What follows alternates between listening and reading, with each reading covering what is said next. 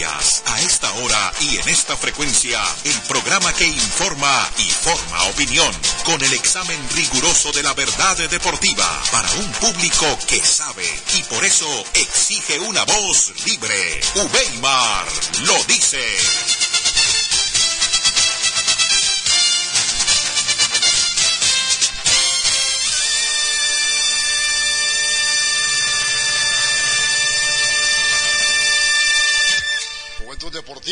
Muy buenas tardes, nuestra bienvenida a Radio Reloj, su emisora de todas las horas.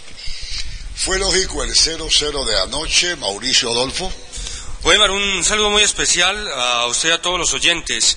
Me parece que sí, que está dentro de lo normal.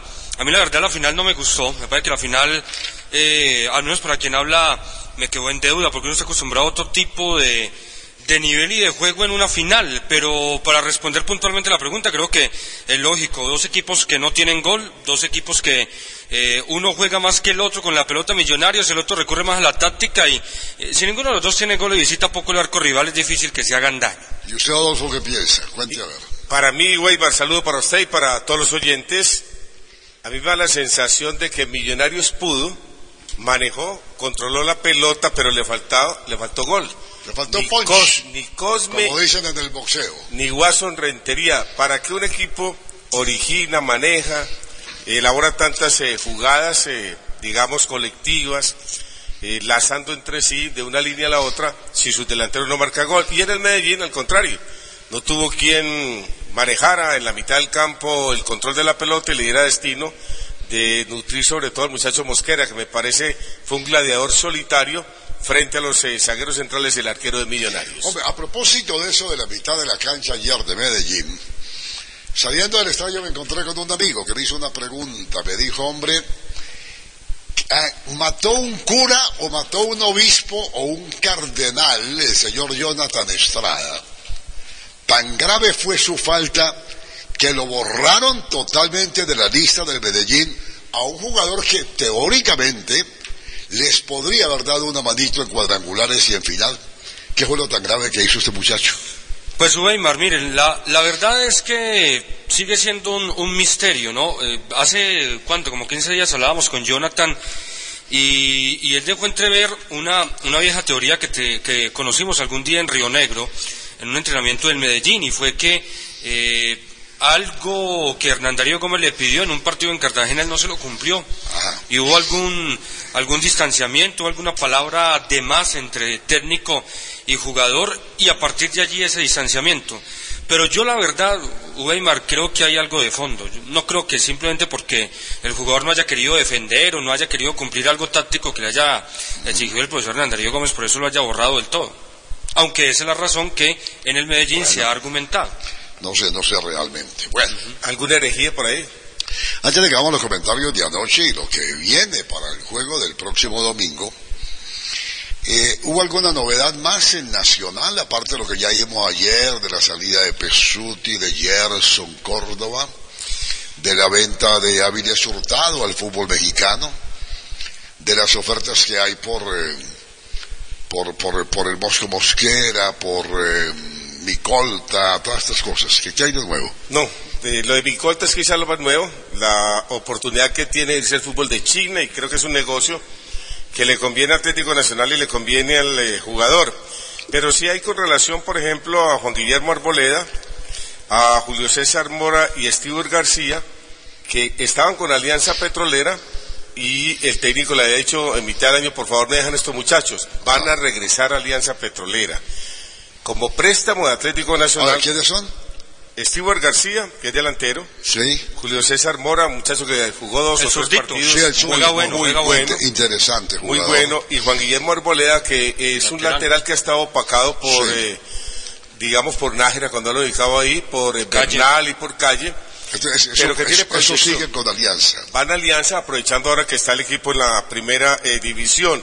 Y lo de Rufai Zapata, que parece se está distanciando por el aspecto económico, porque eh, Nacional quiere eh, préstamo con opción de compra y el eh, dueño deportivo de sus derechos dice que quiere es una venta directa.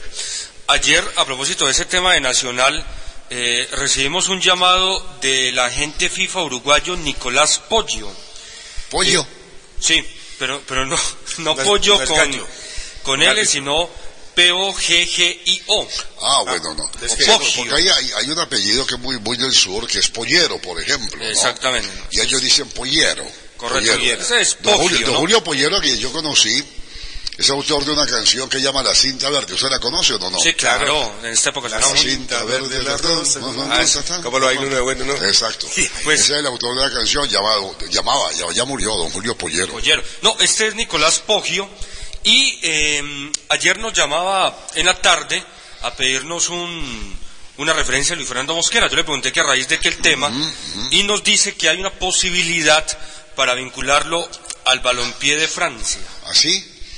que hay una cuerda de empresarios, eh, dentro de las que está él, que es uruguayo, que están acercando esa posibilidad al cuadro Atlético Nacional para vincularlo al balompié francés, a Luis Fernando Mosquera. Muy bien. ¿Ustedes saben en qué va el negocio de Giovanni Hernández con el Medellín? Yo no lo sé. ¿Ah? Yo no sé si Mauro conoce algo. Yo conozco que está con una posibilidad cercana de vincularse a Medellín, Yo, hasta ahí. ¿no? yo, yo sí sé en qué va. ¿Pero está cerca o Eh, frío o caliente? Es calientico. Ah, qué bueno. ¿no? Pero eso lo damos para más adelante. A ver, eh, en este momento Medellín tiene uno, dos, tres, cuatro jugadores en remojo. Tiene cuatro en remojo, como contrataciones pues para el próximo año. Hay uno que está prácticamente listo, los otros tres en, ya están en remojo. Sí. Pero mientras tanto hablemos de Barcelona, hombre, la más moderna urbanización de apartamentos en el sector del Itaire de Itagüí. Oiga pues doña Gloria Vasco para que se vaya a vivir usted a Barcelona apartamentos. Vas corriendo hasta viene Vas allá. corriendo hasta allá. Cinco torres de 26 pisos cada una, situadas en medio de la naturaleza y con un paisaje de ensueño. Usted tiene dos posibilidades, doña Gloria y oyentes, eh, de adquirir su apartamento en Barcelona. Una opción es adquirirlo de tres alcobas de 67 metros, le gusta. Y la otra opción es de dos alcobas en un área de 70 metros. Eh, estas, eh, estos apartamentos se pueden adquirir con acabados básicos que son muy bonitos o con los acabados que usted le quiera eh, eh, dar a- de acuerdo a su gusto, los apartamentos en Barcelona. Además, usted, doña Gloria, puede ir a la piscina de adultos, puede llevar a sus sobrinos, o si quiere al hijo, a esa piscina. Tiene zona húmeda con sauna y turco, gimnasio dotado para que se ponga en forma, salón social para que rumbee, Así después de como una silfida, ¿yo? parque infantil, placa polideportiva, cancha de fútbol 5 en grama sintética, ahora que el fútbol femenino está tan De moda, claro. y dos ascensores por torre. La administración a solo dos mil pesos por metro cuadrado. Esto quiere decir, si usted adquiere su apartamento de 70 metros, paga 140 mil pesitos de administración. Muy económico. Además, vigilancia las 24 horas del día y cámaras de seguridad. Los teléfonos, ¿cuáles son? ¿Nos los recordamos, por favor? 373-7897 y 374-4222. Barcelona, la urbanización más moderna del Valle de Aburrá, allí en el sector de Itaires en Itagüí. Un sitio ideal para vivir.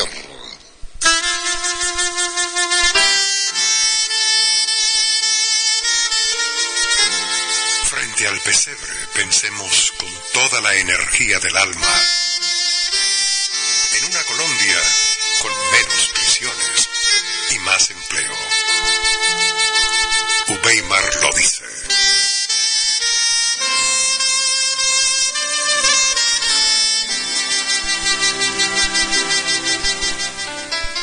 Bueno, en cuestión de minutos les estaremos hablando pues de lo que fue la jornada de anoche, lo que viene del domingo en Bogotá y cómo anda Medellín en sus, con- en sus conversaciones para reforzar el plantel para el próximo año. Hay alguien que sale de Medellín.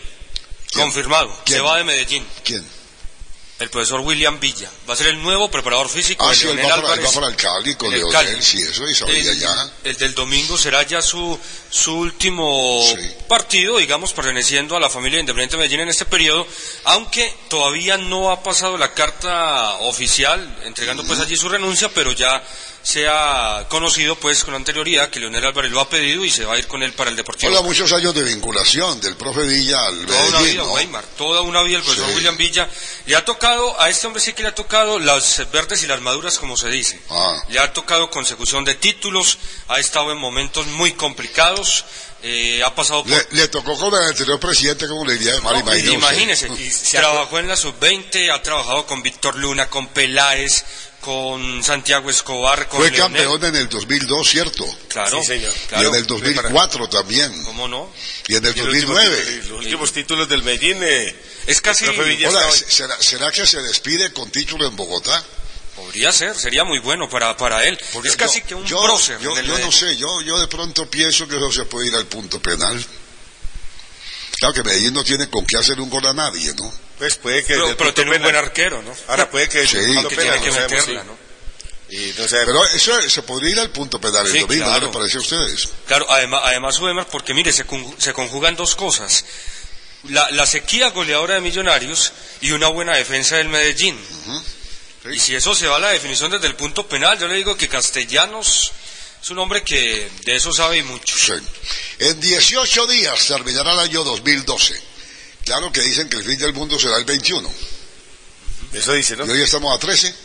Hoy es 13. Según te faltan apenas 8 días. Este viernes en Bueno, 8. Tiene tiempo Medellín de ser campeón. A, a todos los que les tengo yo culebritas por ahí para pagar, que me cobren el 22 A las 6 de la mañana. a las 6 de la mañana. Madrugadito. Madrugadito. Ah, pues, madrugadito. Hagan cola. Bueno, teléfono buzón del oyente para sus comentarios, 400-500. Hoy saludamos a los barrios La Rosa y La Francia. Hoy voy a saludar a otros dos barrios aquí adicionales, porque nos escribieron, a ver dónde tengo yo esta comunicación. Búsquela ahí. Eh, la estoy buscando, sí. Sí, sí. Ah, eh, porque me preguntan eh, a, a través Chino Etoro. Eh, nos está preguntando si le podremos decir dónde vive el señor Ronaldo. Recuerda ese datico no se lo podemos dar.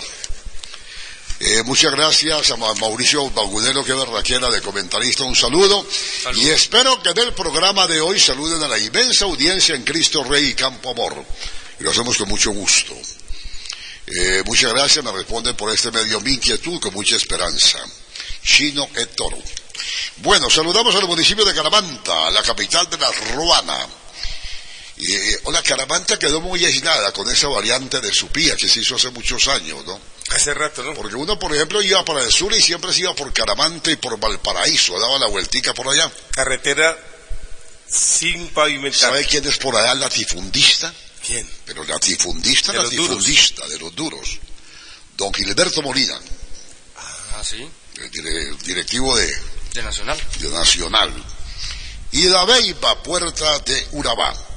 Y saludamos a los pasajeros y conductores en la ruta 318 de San Antonio de Prado. La frase del día en los primeros 90 minutos de esta gran final de la Liga Postobón entre Millonarios y Medellín, al delantero del cuadro rojo, Andrés Mosquera, le faltó más acompañamiento de los volantes y delanteros. pues los compañeros no me dieron tanto el balón, ¿sabes? Creo que el día de mañana en el entreno hay que trabajar todo esto.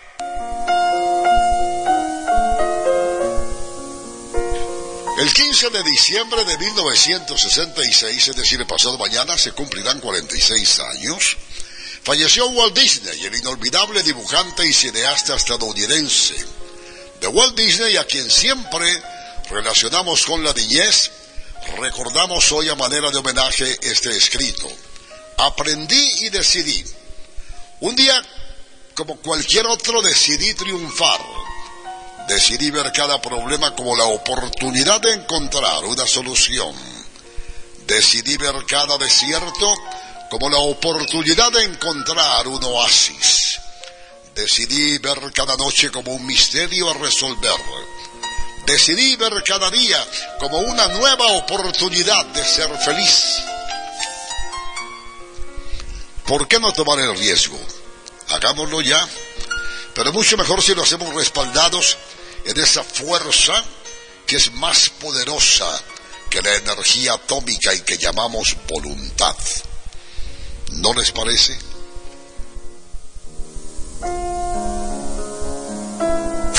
El Inder invierte en ti, por eso te invita a disfrutar de los escenarios deportivos sanamente. Recuerda, son gratis, cuídalos. Visita nuestra página web www.inder.gov.co. Para todos existe un lugar. Inder, Alcaldía de Medellín. Tu mundo deportivo aquí, en el momento exacto. Ubeimar lo dice.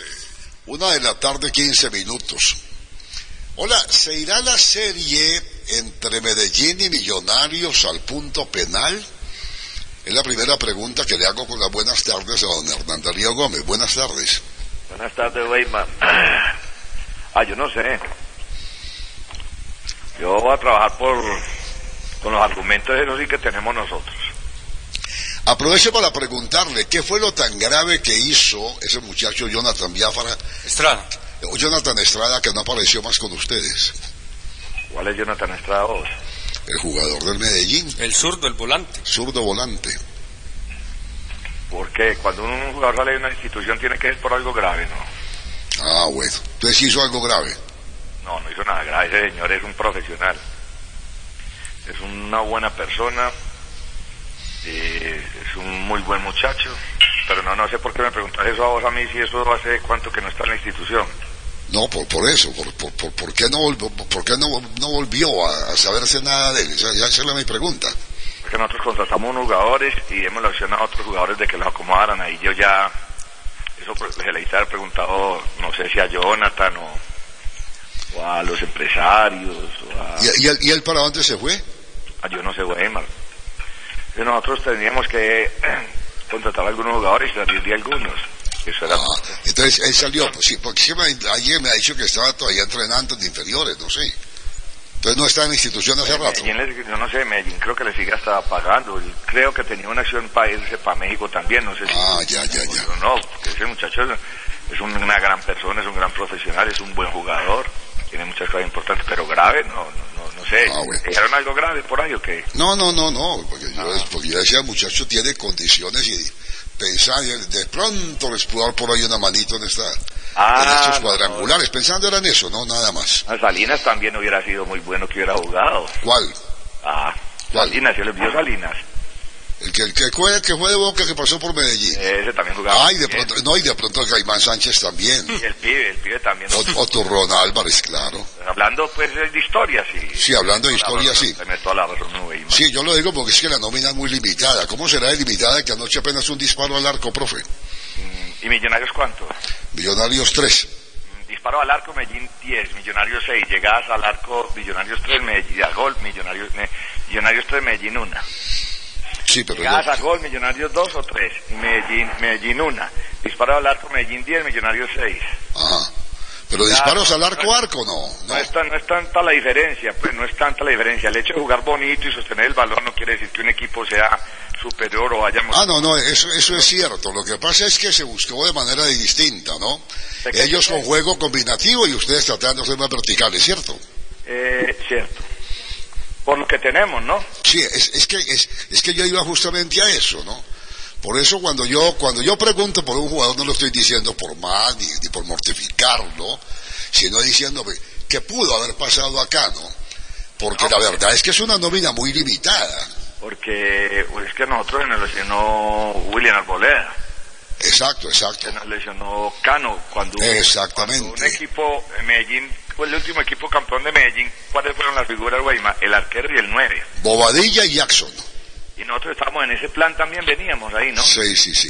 no somos un equipo, somos ordenados y, y, y somos eh, ordenados y qué más, Weimar? y tácticos. Sí.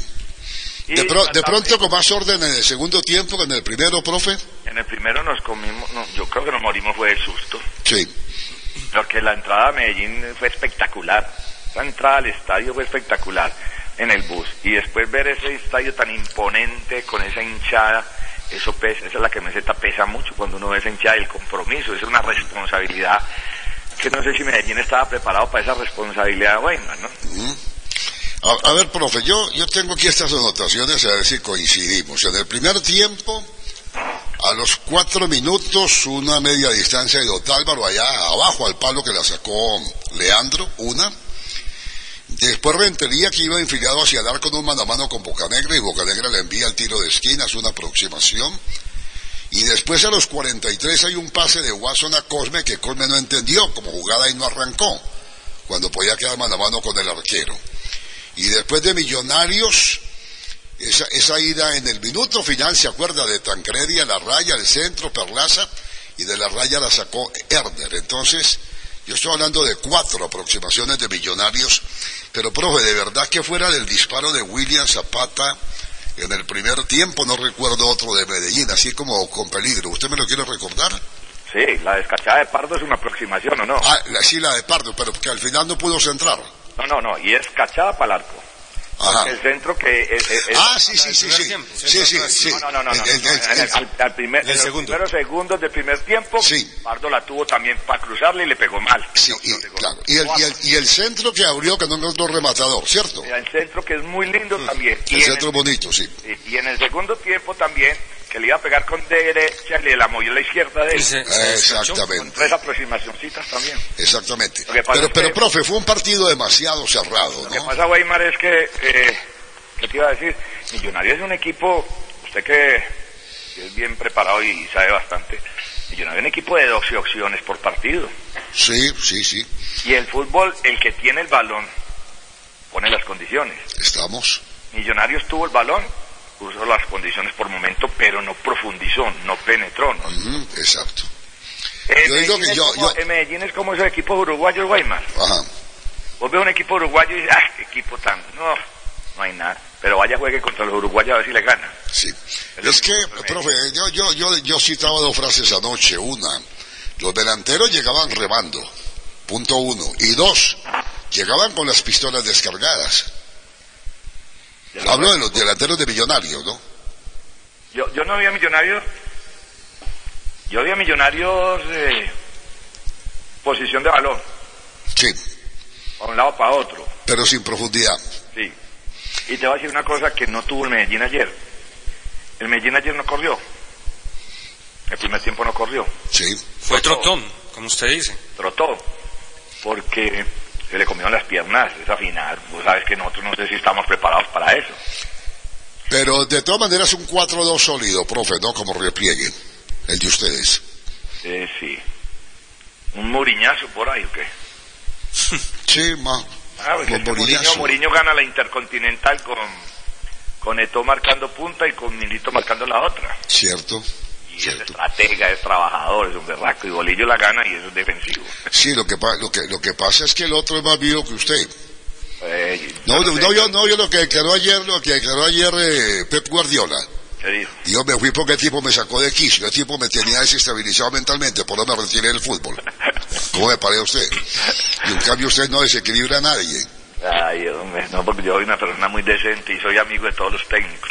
Ah, bueno, ya por eso. Yo respeto mucho a los colegas. Ya por eso. Los colegas aquí en Colombia sufrimos mucho. Sí. ¿Y usted, usted qué va a hacer el domingo en Bogotá, hombre? Cuente a ver. Puñol, yo voy a, a preparar otra cosa a ver qué sale.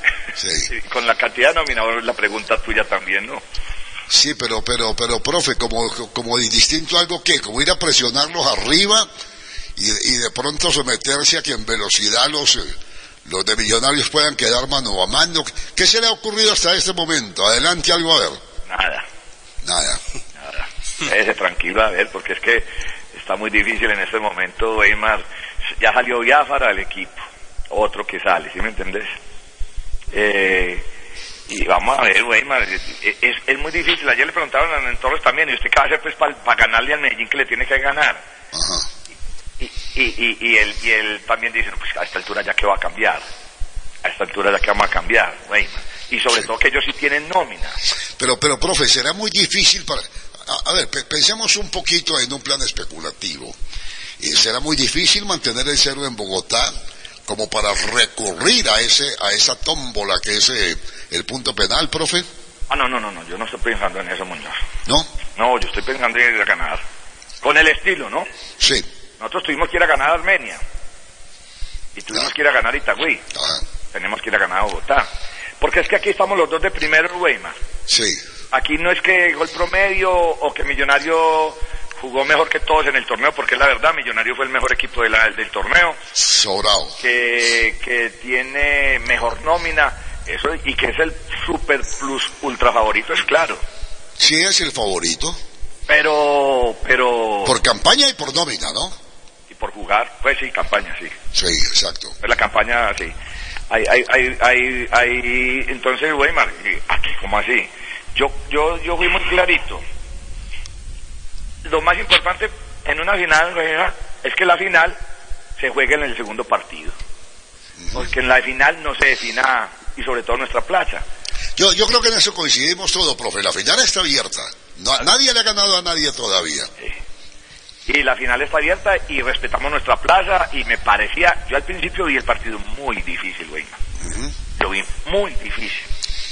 Pero a ver, profe, eh, eh, pe- pensemos en esto, ¿no? ¿Podrá, podrá darse otra tarde como aquella que le jugó, o aquella noche que le jugó Medellín, por ejemplo, a Junior, donde lo vi supremamente bien, o aquella goleada al Real Cartagena, donde fue un equipo inspirado, pe- pe- pero un equipo que cuando tiene la tenencia de la pelota tiene progresión, triangula, descarga, distrae, descarga. Eh, a, a este equipo que anoche, por ejemplo, le costaba demasiado tener la pelota, ¿A, a quién le costaba demasiado tenerla? eh, a Medellín, en el primer Ah, tiempo sobre todo. No, no la tuvo Muñoz. Por eso, por eso. No la tuvo, es que es, es que el, el primer tiempo fue, eh, yo llegué al segundo al descanso y dije, bueno, entonces pues no queríamos esto. Porque, porque, voy más, yo, yo- hasta yo estaba asustado también, no viendo esa responsabilidad, ese compromiso. El primer tiempo nosotros, fue un primer tiempo que dejamos pasar, que, que, que hicimos una, un, un- un orden táctico sin cambios de ritmo, eh, esperando que el contrario se equivocara para quitarles el balón y para volvérselo a entregar. Muy planos. Esa palabra plano a mí no me convence, es que es muy fácil decir muy plano, no. Muy, muy, previsibles, sí. Pues, pero es que... anunciados. el- el- y ellos también. Sí, sí, sí, porque Ellos. Es que en el fútbol colombiano somos así. Yo le voy a ser muy sincero, Muñoz. Y, y, y, y ahora que, que estoy aquí hablando con vos, con respeto a todo el mundo, el equipo más difícil de controlar es Nacional. Y Medellín lo ha controlado bien.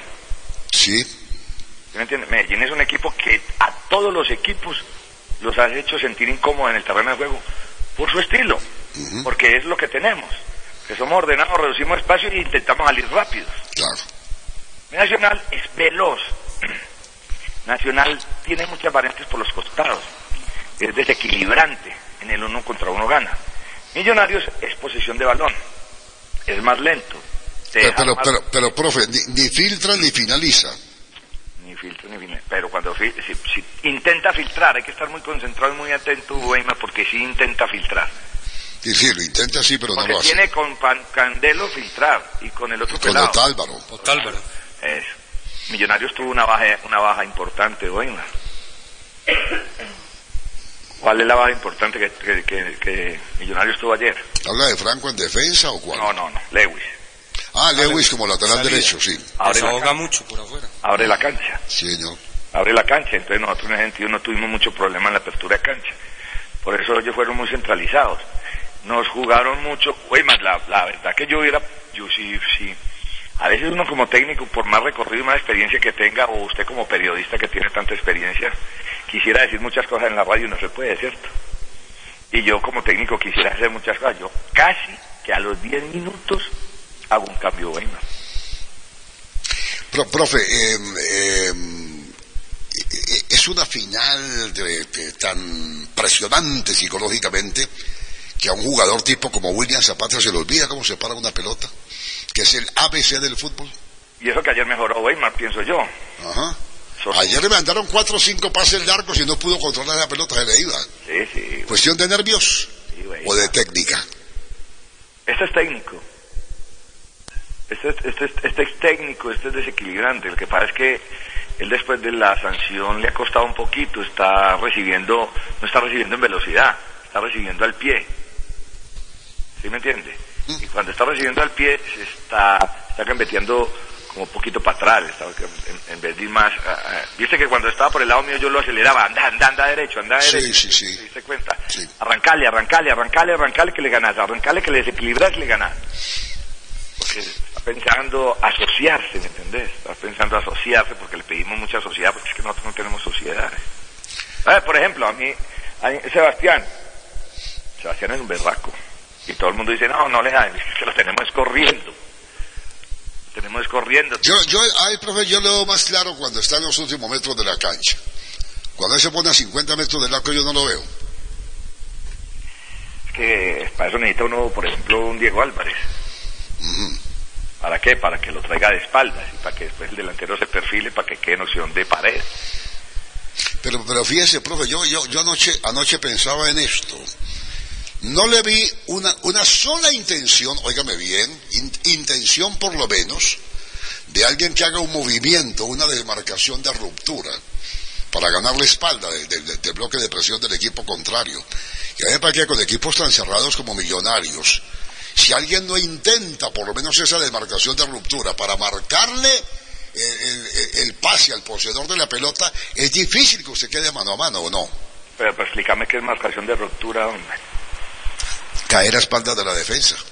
Diagonales, pues. Sí, Ah, bueno. Eh, no, no, es, es un, un término pues que está empleado en el fútbol hace 50 años, ¿no? ¿Cuál, cuál? Ese, demarcación de ruptura. Eh, no lo conocía. Yo que vea, hombre. Yo, yo hablo de diagonales.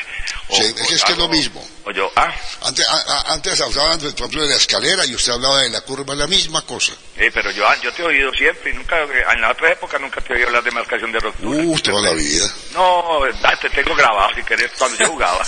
Ah, bueno. Ah, es que vos tampoco las hacías, como te las iba a mencionar. ¿Qué? Bueno, si no las hacías, como te las iba a mencionar. Esa, esa no, esa no, no te la, no te la, creo que ya te la mencionaba. Pero, ¿qué te iba a decir, Muñoz? Es que las diagonales, marcación de ruptura, que me la voy a aprender porque me cuesta más, más fácil diagonales. Es, es que Medellín, no, eh, las, ah, cuando las hace, y las hacen, no hay quien se las tire. Ah. ¿Sí me entendés? Sí, es que, es que, a, a ver, profe, y, y esto que, que sea pues también didáctico para el oyente, ¿no?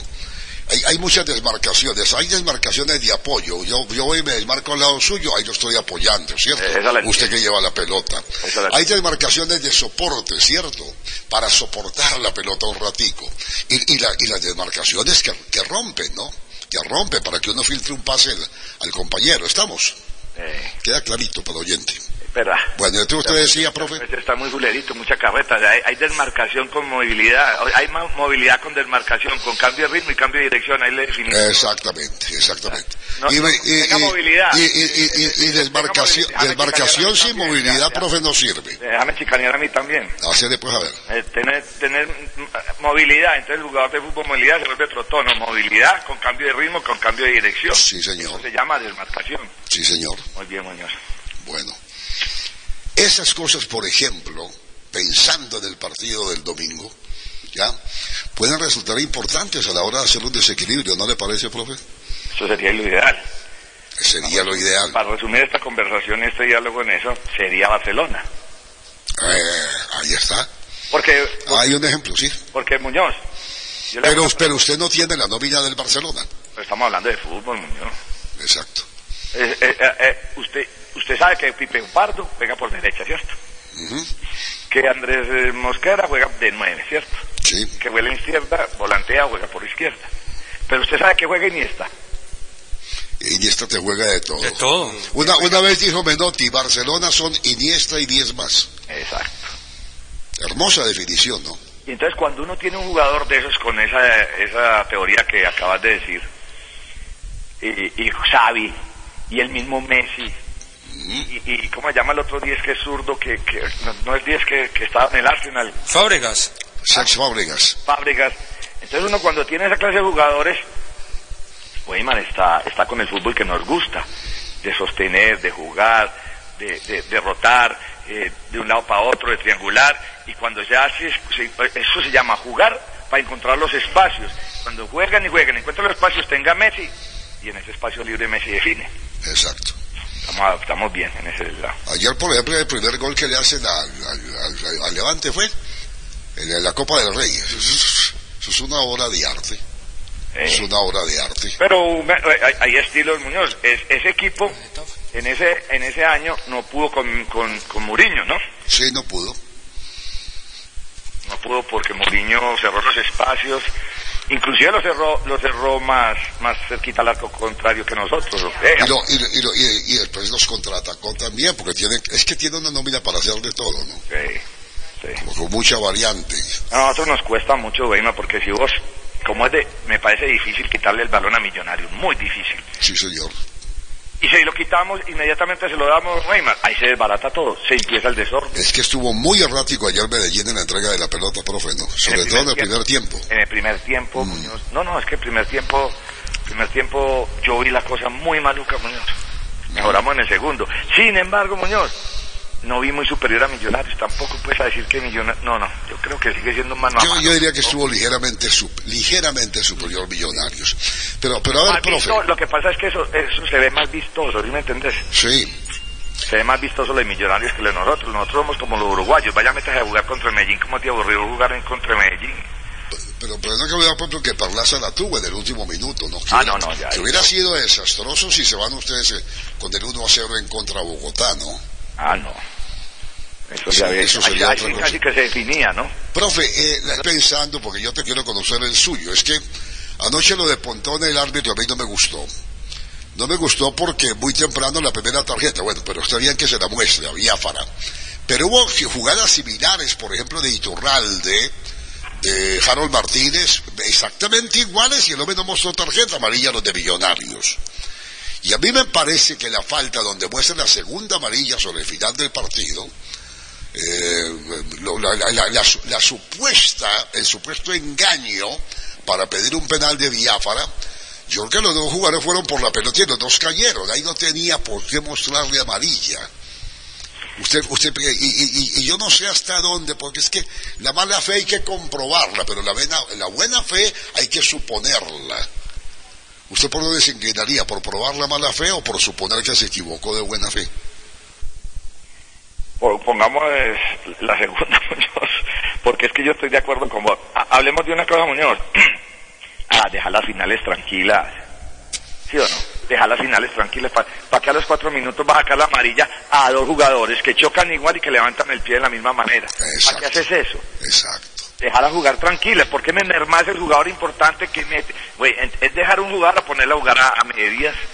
A los cuatro minutos. profe, ¿y hasta dónde le hace falta este Biafara ya en la final, final, final como líder? Ah, es mucho, es mucho porque John se la rebusca, John se la rebusca. Y de 10 balones que pierda 8, dos en algo termina, ¿sí me entendés? Eh, Se la rebusca, lo respetan, eh, eh, es, es un jugador líder, lo quieren los muchachos, lo quiere la hinchada, nosotros tenemos, nos ayuda mucho. En lo que él tiene en la mente, güey, man, si él lo pudiera resolver con el pie, ese man sería de los, mejores- de los mejores jugadores. Ah, sí, sí, sí. Porque cuando vos hablas del de fútbol, la claridad cuando opina en las charlas, cuando estamos trabajando, entrenando, es un, un- un hombre, yo le dije, vas a ser técnico, vas a ser técnico. Es un hombre muy claro, es un hombre que, que se ganó la hinchada, que se entrega, que lucha. Entonces bueno, este, lo que me hizo este. Y, y aparte, a- a- lo que vos decís, ahí había jugadores con dos amarillas que merecían la tercera. Y eso, y eso. Ahí está. Entonces dice, ah, Bolillo es un llorón. Ah, bueno, Bolillo es un llorón. Ah, bueno. Tengo dos preguntas finales. Una, ¿cómo va el negocio con Giovanni Hernández para el Medellín? Yo hice, quiero a Giovanni Hernández y están tratando de, de- de arreglarlo. Eh, no te sabría si se concretó no. No, a ver, yo, yo tengo esta información. Y esta fue una información de antecito, de la una de la tarde, antes de entrar aquí al, al programa que colgué el teléfono. Me dijeron, mire, Giovanni Hernández tiene también una buena oferta del Caldas de Manizales, pero vamos a insistir. Y me dijo alguien de, de allá adentro, me dijo, vamos a ver si de aquí al lunes le tenemos buenas noticias a los hinchas de Medellín sobre Giovanni Hernández, quien entre otras cosas ya decíamos ayer, comenzó con Caldas como profesional, cuando le decían el niño del billón de dólares, y después tuvo una buena época con el Medellín. Me dicen que lo de Efraín Biafara está casi listo, el delantero que estaba jugando en el Itagüí, Sí. Que lo del rifle Andrade se descartó porque lo compró el senador, al final de cuentas. ¿Sí? El rifle Andrade, sí, mira, mira que lo compró el senador. ¿Se lo compró él? No, ¿se dañó eso qué? Sí, sí, porque es que entiendo que lo tenía a préstamo. Ah, no, Entonces hizo us- us- us- opción de la... Pero cuando te dijeron eso, Me lo acaban de decir hace 40 minutos, hombre. Ah. Lo de rifle Andrade. es que ese es un tipo de jugadores que necesitamos, güey. Y me dijeron también que eh, querían de pronto a Iron del Valle, que ese sí se podría dar. Es más o menos el panorama, ¿no? Giovanni Biafara Rifle del Valle, ¿no? Y con la lesión de, de, de Germán Cano hay que traer otro hombre. Hay que traer siquiera dos delanteros. Eh, Goleador. Y, y, un cre- y un creativo que a usted le garantice que, que siempre va a tener quien distribuya la pelota y quien le dé un cambio de orientación, ¿cierto, profe? sí, sí, claro. Y para, para, para las rupturas de... ¿Cómo es, Muñoz? Desmarcación de ruptura. De- dígale diagonales, quédese ahí. Desmarcación. No, ¿qué ahí? No me das desmarcación de rectura, me va a volver moderno también. Ah, bueno. Dice, ah, bueno, ahí te pillé, ¿no? Es que sí es nueva. No, nuevo hace 50 años, hombre. Eh, esa es la expresión. ¿Sabes cuándo la aprendiste? Yo me apuesto que la aprendiste en el- eh, cuando te graduaste de- del curso de España. Porque antes no la decías. No, no, sí, seguro, hombre. Bueno. No, pero ya por eso. Entonces necesitamos, necesitamos eh, esa clase de jugadores. Para mí, traer a Giovanni, no traerle socios es bravo. Lo, lo noté como triste cuando dije que, que habían comprado al Rifle Andrade, ¿no? No me gusta, Estaba muy esperanzado en él. me gusta. ¿No te gusta? Sí, es buen jugador. Pues, o sea, Bueno. es para jugar, para sostener, para, para no ser tan tácticos. Hola, profe, eh, ¿usted qué mensaje tendría hoy para los hinchas del Medellín? Ah, agradecimiento. Vea que yo tengo una... Estoy tan contento hoy. Yo- Cuente a ver por qué. Porque yo estaba... A usted le tocó vivir al lado mío ahí, pegadito aquí en la sala. La tristeza, la aborrección mía, todo eso. Y que esa hinchada y este equipo me estén sacando de, de, de, de esos dolores, de esa tristeza. Que lo esté sacando del pozo. Eso.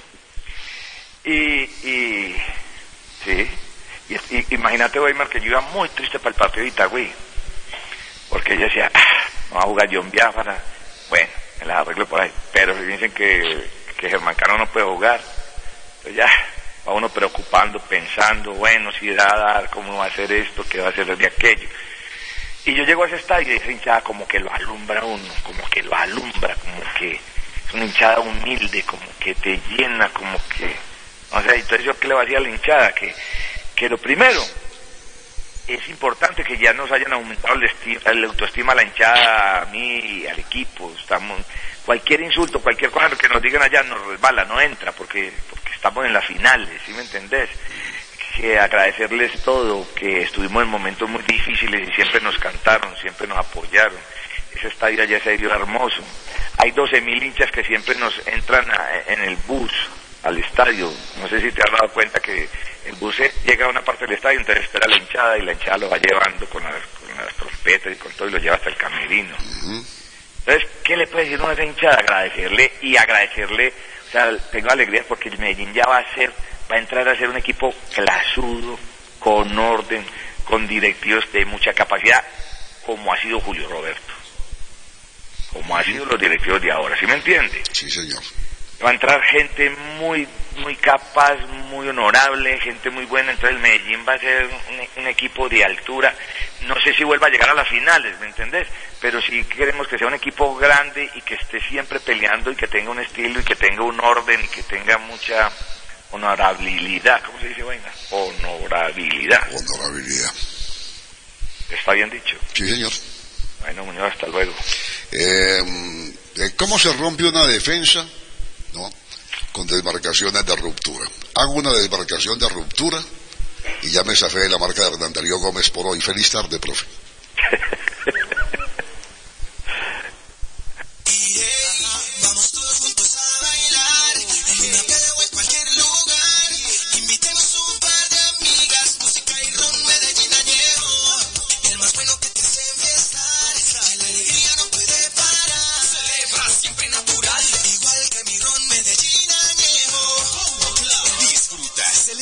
amigos. Acude al llamado de Ron Medellín Añejo, el alma de la fiesta.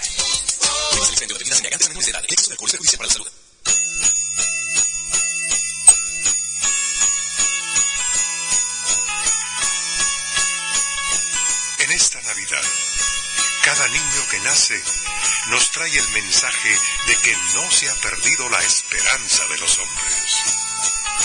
Uweimar lo dice. Una de la tarde, 45 minutos. Nuestra rotativa del aire presenta Primera Plana. Medellín a darle vuelta en el campín. Las ilusiones siguen vivas para el equipo rojo. Mantener el cero, punto a favor en la final. Millos con más tenencia del balón pero con pocos disparos a puerta. Medellín aferrado a su táctica y jugando con el desespero del rival. El poderoso madrugó a trabajar, trabajar y trabajar. El regreso de Arias y la presencia de Guillermo por vía para las novedades en el campín. Según técnico Gómez, el resultado de anoche apenas normal. Debo seguir con lo que tengo, resaltó el estratega antioqueño. La verdadera final se jugará en Bogotá, concluyó Bolillo. Parte satisfactorio, quizás el mejor del año, el que entrega la autoridad policial por el comportamiento de los aficionados. Millos ya monta su fiesta. Los albiazoles miran de reojo la estrella 14. Las puertas del campín se abrirán cuatro horas antes. Ya no hay boleta disponible en la capital del país. La sequía de sus goleadores preocupa a toda la familia albiazul. Regresos en defensa, anuncia el técnico Torres. El América a punto de confirmar al técnico Umaña de no creer. A los 46 años, una ex selección Colombia se vestiría de rojo. Esta tarde estampará su firma con el Cali Leonel Álvarez. Su preparador físico será William Villa.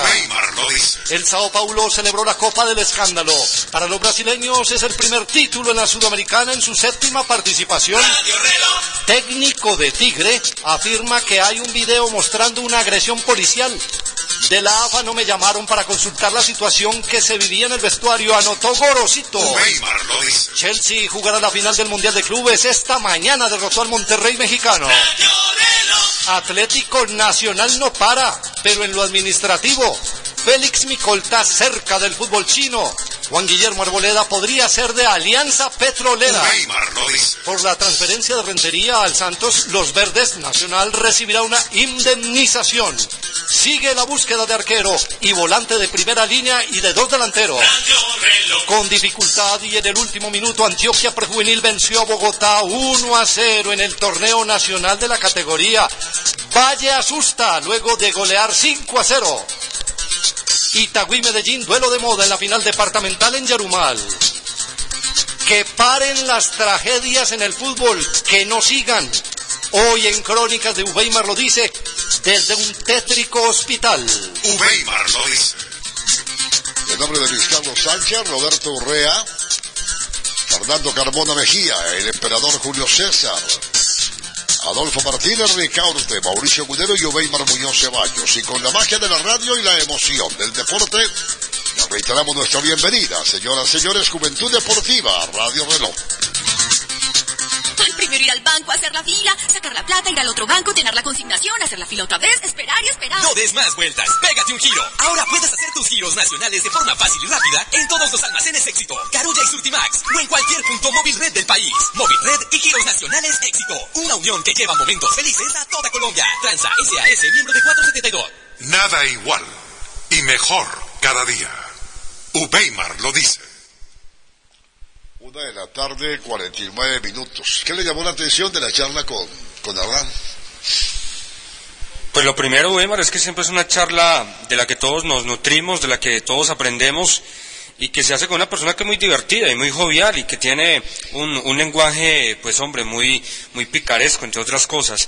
Eh, a mí me llama la atención mm, puntualmente el hecho que él eh, reafirme que no está pensando en llevar la eh, serie hasta la definición desde el punto penal, lo cual no significa que no lo vaya a trabajar. Tengo entendido que mañana, por lo que averigüé hoy, van a trabajar eso. Mañana, a propósito, Medellín va a trabajar a puerta cerrada. Eh, pero el hecho de que, hombre, que él crea que el equipo en los 90 minutos puede ganar el partido, me parece que es un mensaje que al hincha le debe calar hondo, que el hincha debe confiar y seguir confiando en el equipo. Y tan es así, Weimar y Adolfo, que mire que ayer no hubo drama. Yo ayer no vi a nadie de Medellín quejándose, lamentándose de, de haber empatado en condición de local, porque el hincha sigue pensando que este equipo que ha hecho milagros en la campaña, que hizo milagro en Armenia, que hizo otro milagro en Itagüí, ahora lo puede hacer también en, en Bogotá. Pero de esa charla me, llamó la atención eso, Adolfo, ¿no? Y me parece que es sano, que el cuerpo técnico diga, vamos a ir por los tres puntos en los 90 minutos. A mí lo que me gustó eh, de los conceptos de Hernán Darío Gómez es que no disfraza la realidad independiente de Medellín. Él es muy claro en ese aspecto, sabe que hay muchas limitaciones.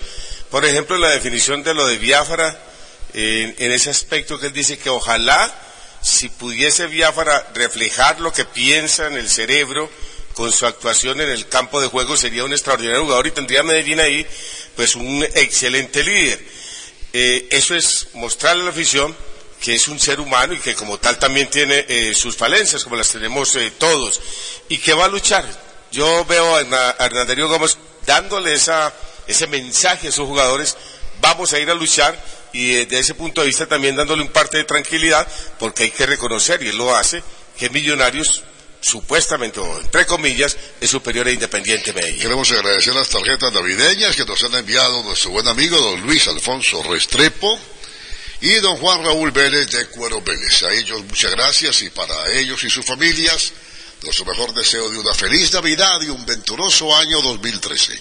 El Inder tiene para ti escenarios deportivos, una amplia oferta recreativa, deportiva y de actividad física en cada rincón de la ciudad. Disfruta en familia y gratis de los espacios y programas pensados para ti con calidad y oportunidad. Para todos existe un lugar. Inder, Alcaldía de Medellín, www.inder.gov.co. El deporte es vida. Ubeimar lo dice. Bueno, tenemos, señoras y señores, la una de la tarde, 52 minutos. Bueno, ¿en qué terminó la historia de Avilés Hurtado? Joven, joven Adolfo Martínez. Hombre, a propósito del joven Adolfo Martínez. ¿Qué pasó? Estamos tan agradecidos con usted acá, hombre. ¿Conmigo? Es decir, toda la gente de Caracol tiene con usted un agradecimiento muy especial. Porque usted fue el primero que trajo el virus aquí, joven. Yo no. Fue el primero que lo trajo. No, no, ¿sabe quién fue? Después, después, después- de- usted No, no, no, se no. lo pegó a, a Juan Carlos Restrepo. No, eh, al contrario. que ano- anoche, anoche me estaba contando Juan Carlos, ya está ajustando un mes de malestar, oiga, un mes. Sí, yo también un escalofrío. Usted siguió regando el virus acá, después cayó mi señora, 20 días lleva con el virus. Mm. Yo que estuve en cama 10 días y estoy, caminando porque yo soy grande, ¿no? Y hoy el que ya llamó a decir que no puede porque está en cama, con escalofrío, con vómito, con diarrea, con fiebre, es don Camilo Andrés Botero. Le estamos deseando una pronta recuperación. ¿Y quién sigue? Pero en nombre de todos nosotros, lado. en nombre de todos nosotros, señor eh, Adolfo Martínez, muchísimas gracias por haber traído ese virus a Caracol. El abrazo de Usted Adolfo. muy noble, muy valiente, muy de la casa, muy artista, muy guerrero. Muchas gracias. Y se ríe Muchas gracias. Muchas gracias. Muy agradecidos todos con usted. Bueno, ya que están tan felices, esperen más regalos. esperen más regalos. Escapazo. No, fue Juan Carlos el que nos pegó el virus. Él No, empezó en no, el, no, en, no, no, no. en el No, el estadio. limpiador.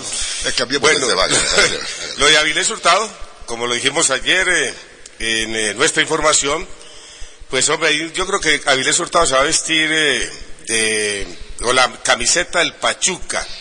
Decía el eh, gerente deportivo y social del cuadro Atlético Nacional, Víctor Marulanda, que ese mercado del fútbol mexicano es un mercado que está enfocado mucho a jugadores colombianos. Ya Pachuca contrató a Marrugo, por ejemplo. Correcto, y que no nos extrañemos que en los próximos dos años cerca de 100 jugadores colombianos estén en el mercado de México.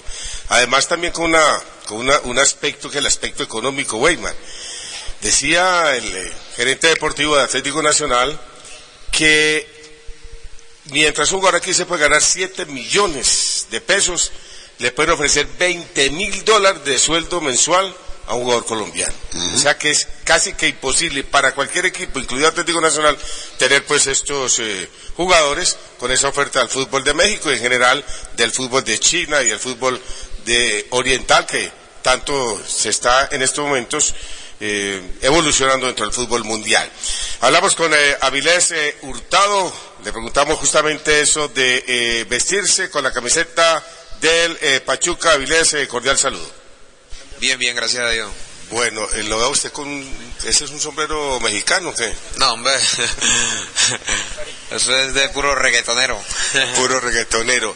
Le digo lo de mexicano porque casi es un hecho que usted va al Pachuca de México. Sí, creo que la negociación va bastante avanzada.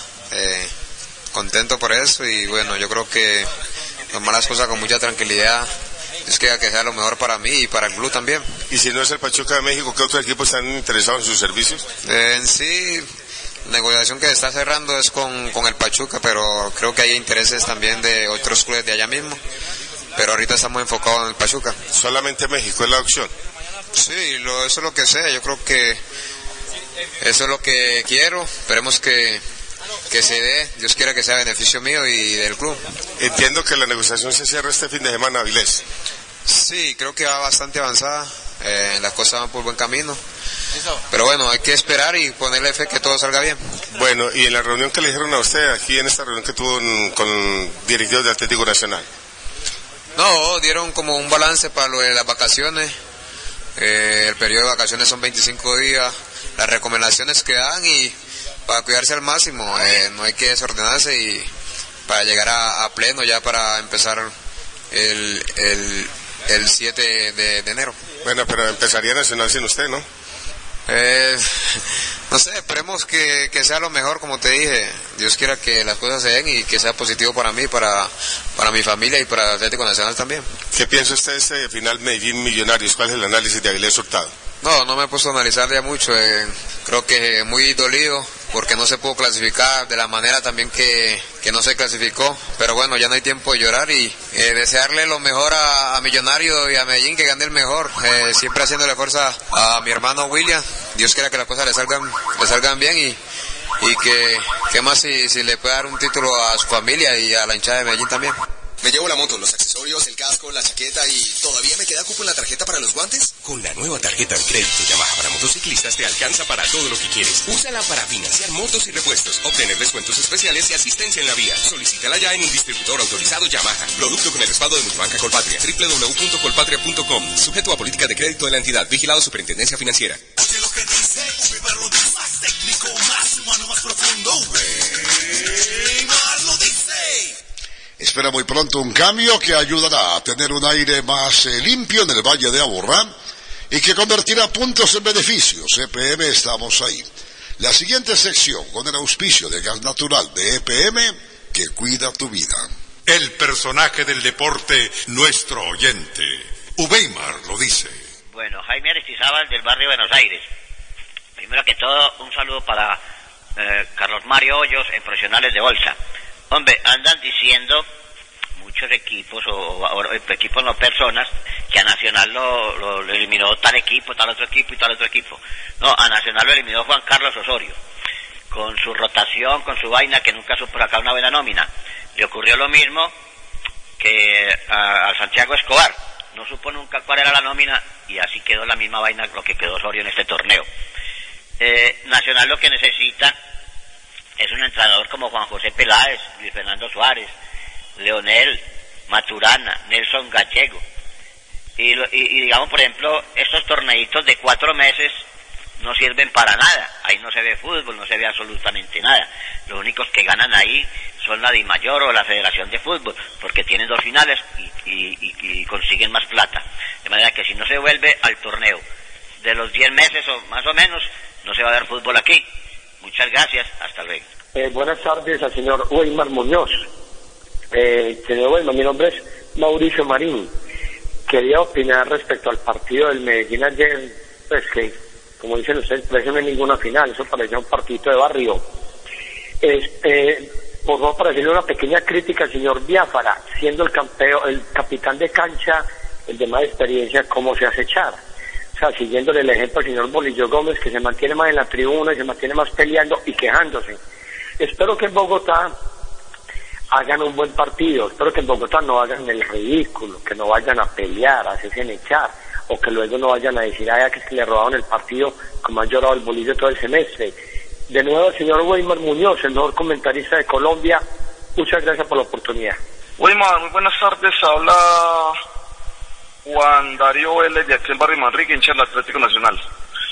No, Weimar, eh, escuchando que sigue el técnico de nosotros ahí, creo que seguimos en el mismo error. Hasta que este técnico, Weimar, Juan Carlos Osorio, no cambie de su cabeza la mentalidad que tiene con el equipo, yo creo que Nacional va a ser el equipo que todos estamos acostumbrados a ver, Weimar. Muchas gracias. Restrepo del barrio Belén. Soy hincha de Nacional, manifestándole al profe Osorio que no sé qué vamos a hacer con Uribe. Cuando entra Uribe a la cancha, nosotros los hinchas lo silbamos. En un partido que Uribe lo sacó, desafortunadamente también los, los silbamos. Cuando ya marcó los dos goles al final, ya los goles ya no servían para nada. Yo creo que Uribe ya cumplió el ciclo en el Nacional. Muchas gracias.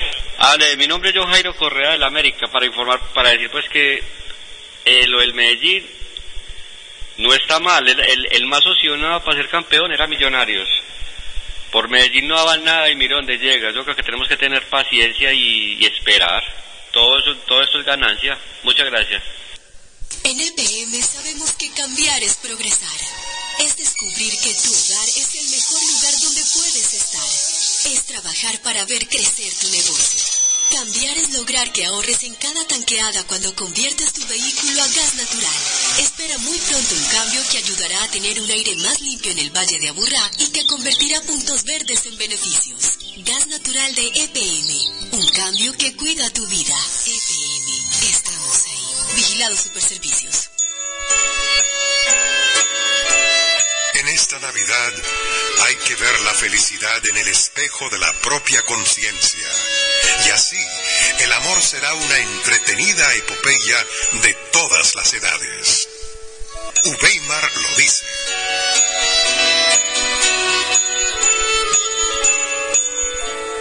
Dos de la tarde, dos minutos y dos segundos. Dos, dos, dos. Vamos con los tuiteros, joven. Sí, señora, nuestra dirección en eh, Twitter, arroba Uweimar, lo dice. Escribe Rubén Ospina. Eh, me alegra lo de Avilés Hurtado, pero espero que Nacional lo sepa eh, reemplazar. Que ojalá llegue una contratación eh, sabia por parte de los directivos y que nos entregue buenos resultados, no traigan por traer. Arroba Juan Feralzate. Mm, ayer eh, no hubo drama, como ustedes lo dicen, soy hincha de Medellín, pero sigo pensando que este equipo es capaz de darnos una alegría en cualquier momento y en cualquier estadio. Arroba Nixon-UM. ¿Por qué Millos jugó con 12 y el DIN con 11? Pregunta del amigo Nixon, seguramente es alusión pues al tema arbitral. Arroba Jason Kark. Debería decir, por hacerme expulsar, maté el alma de Medellín. Es una alusión a la expulsión de John Biafara. Arroba Dab Rock. Desafortunadamente en Colombia no hay árbitros ni buenos ni serios. Arroba Miguel Giza. Solo hay que tenerle miedo el domingo a los de la E Mayor. ¿Quién sabe con qué cosa rara o raro irán a salir? Arroba Luis 4544. Eh, tienen toda la razón en su comentario. Ayer Millonarios debió liquidar a Medellín, pero en Bogotá lo hará. Vamos por la 14. Arroba Rodrigo Din 1993. ¿Cómo es posible que para una final lleven un árbitro a pitar tan mal? Esto no puede ser. Aún así, yo confío en Independiente Medellín. Arroba Juan Guimarulanda. Qué tristeza lo de Nacional. Siguen llegando jugadores, están seis meses, se van, otros vienen, otros salen, se van y vienen, y nosotros los hinchas no podemos disfrutar de ellos. Arroba Fardi94. ¿Qué árbitro tan regalado? Y lo peor es que me imagino que nos toca con Machado. Lo difícil no es Millo, sino el juez central. Arroba Juanca619. Qué horror de partido. Bodriazo. Queda plasmada la triste realidad del paupérrimo nivel del fútbol colombiano doméstico. Arroba eh, Juan F26. ¿Qué opinan ustedes de lo que pasó ayer en la Copa Sudamericana? ¿Creen que el árbitro obró bien? Habla de Enrique Oces, pregunta de eh, el amigo Juan F. Arroba... No, porque es que sobre eso, ¿no? Eh, el partido se suspendió porque hubo pa- aparentemente amenazas con revólver de la Y policía y guardias de seguridad en el vestuario de Tigre. ¿Qué hacía el árbitro? Esperar. No apareció el equipo en la cancha, suspende el partido. Yo, yo escuché, Weimar, a propósito, y también para mm, responderle al, al tuitero, escuché una declaración de Javier Castrilli, el exárbitro, el sheriff, que dijo que el árbitro para él se equivoca en la decisión que toma, que no de- debió haber finalizado el partido, sino suspendirlo. sino suspendirlo porque hubo falta de garantías para el equipo visitante. Porque obviamente las cámaras de Fox mostraron pues los incidentes en el vestuario, jugadores cortados, lacerados, con golpes de, de- de armas y demás, y que la decisión eh, según Castrilli, debió haber sido suspender el partido por falta de garantías para el visitante, no, no haberlo finalizado. Arroba Federico Sarmiento, mi marcador para el domingo, Millonarios 1, Medellín 1. Creo como Weimar que la definición se va a ir a los 12 puntos y allí le pongo la fe a Castellanos. Arroba Julio 2637. Eh, lo de Leonel Álvarez ya es confirmado para el Cali, se pregunta el amigo. Sí, señor, confirmado. Esta tarde a las 3 debe firmar, regresará el fin de semana, estará con Weimar el domingo en Antioquia. Ah, sí, a propósito, Seguramente, acompañará a bueno. Leonel el domingo. Sí, Sí, señor. señor. Y seguramente la primera semana de enero, de acuerdo a lo que nos decía el colega Pacho Henao del periódico El País, estará en la ciudad de Cali con el profesor William Villa y con Jeringa Guzmán.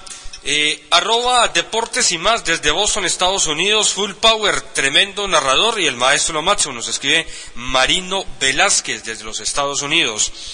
Arroba Diego 2647 tiene una pregunta, Adolfo Weimar dice, o pregunta más bien el tuitero, ¿cuál es para ustedes a una fecha de la terminación del torneo colombiano la gran figura del año en Colombia en cuanto a fútbol de la Liga Profesional Colombiana?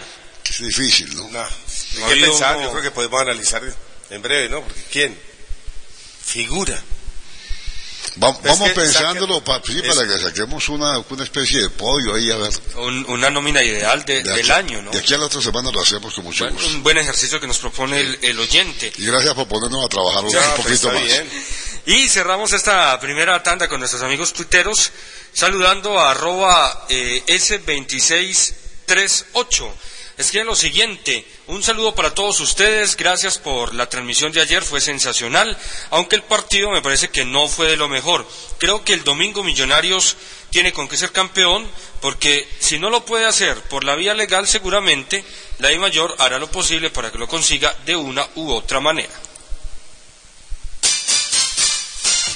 Practica 30 minutos diarios de actividad física intensa. Esto ayuda a tu salud y lo puedes hacer con el Inder Medellín. Realiza de dos a cuatro pausas activas durante tu jornada laboral. Te permitirá adoptar un estilo de vida saludable. Una recomendación del INDER, Secretaría de Salud, Alcaldía de Medellín. Con nosotros, usted queda conectado todos los días y al instante con el espacioso mundo del deporte. Ubeimar lo dice. Dos de la tarde, ocho minutos en Radio Reloj. Son las dos de la tarde, ocho minutos. Hola, eh, vamos a algunas reacciones de, de la gente de Millonarios en torno a lo que fue la jornada de anoche del estadio Atanasio Girardot. Sobre los eh, detalles que se dieron en los primeros eh, 90 minutos de la final con el golero de Millonarios, Luis Delgado, al término de este compromiso. Delgado, el arquero de Millonarios. Eh, Millonario se caracteriza por, como decía, por tener una buena defensa y hay que estar preparado para dos o tres balones que, que se den en todo el juego. Eh, la jugada del gol anulado a Medellín, ¿sí lo tocaron? ¿Cómo vio esa jugada? ¿Puñetazo? Sí. Claro, él va, y eso es lo que discutía yo con el juez, que él va a estrellarme y no va al balón. Entonces, eh, parece que en esa jugada, dentro de las 5 con 50, hay que proteger la integridad del, del, del portero. Simulación de John Biafara, ¿cómo lo vieron ustedes desde esto? No, pues eh, fue una simulación y nosotros vamos a decir al juez que, que se merece su tarjeta. Así como eh, podemos tirarnos en el área y él la ve y, y dice que es tarjeta, pues así fue la de, la de Medellín. Pienso que, que lo expulsó, le sacó la tarjeta y lo expulsó correctamente.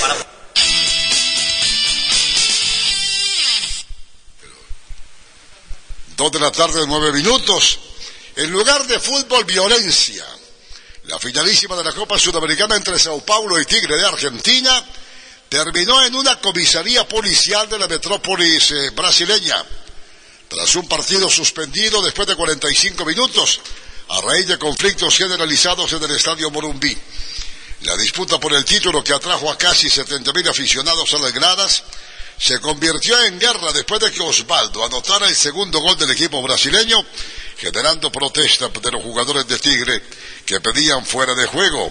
La tensión llegó al máximo de minuto 38 cuando el defensa argentino Lucas Orbán recurrió a un codazo para sacarle la pelota al mediapunta brasileño Lucas, quien se cayó a la cancha sangrando intensamente por la nariz. Cuando se espitó al final del primer tiempo, Lucas exhibió a Orbán un algodón empapado de sangre en un gesto que desató una breve guerra campal. El conflicto en la cancha se trasladó luego a los vestuarios. Lejos de los ojos de las cámaras, se produjeron incidentes de violencia cuyos detalles son todavía ignorados, pero que motivaron al equipo argentino a negarse a regresar en la segunda etapa. Tras esperar inútilmente por media hora, José declaró suspendido el partido y la Confederación Sudamericana de Fútbol entregó a los jugadores de Sao Paulo el trofeo y las medallas de su inédito título continental. Pero para Tigre la historia no se acabó. El club planea protestar ante la Conmebol y sostiene que abandonó el partido porque sus jugadores fueron agredidos y amenazados en los vestuarios por policías y por guardaespaldas del Sao Paulo.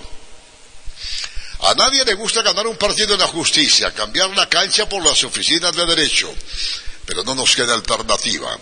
No puedo aceptar armas apuntadas hacia el pecho de mis jugadores, argumentó el director de fútbol del equipo argentino, Sergio Massa. El comandante de los agentes de la Policía Militarizada Paulista, que participaron en el esquema de seguridad del Burumbí, desmintieron la versión de Massa.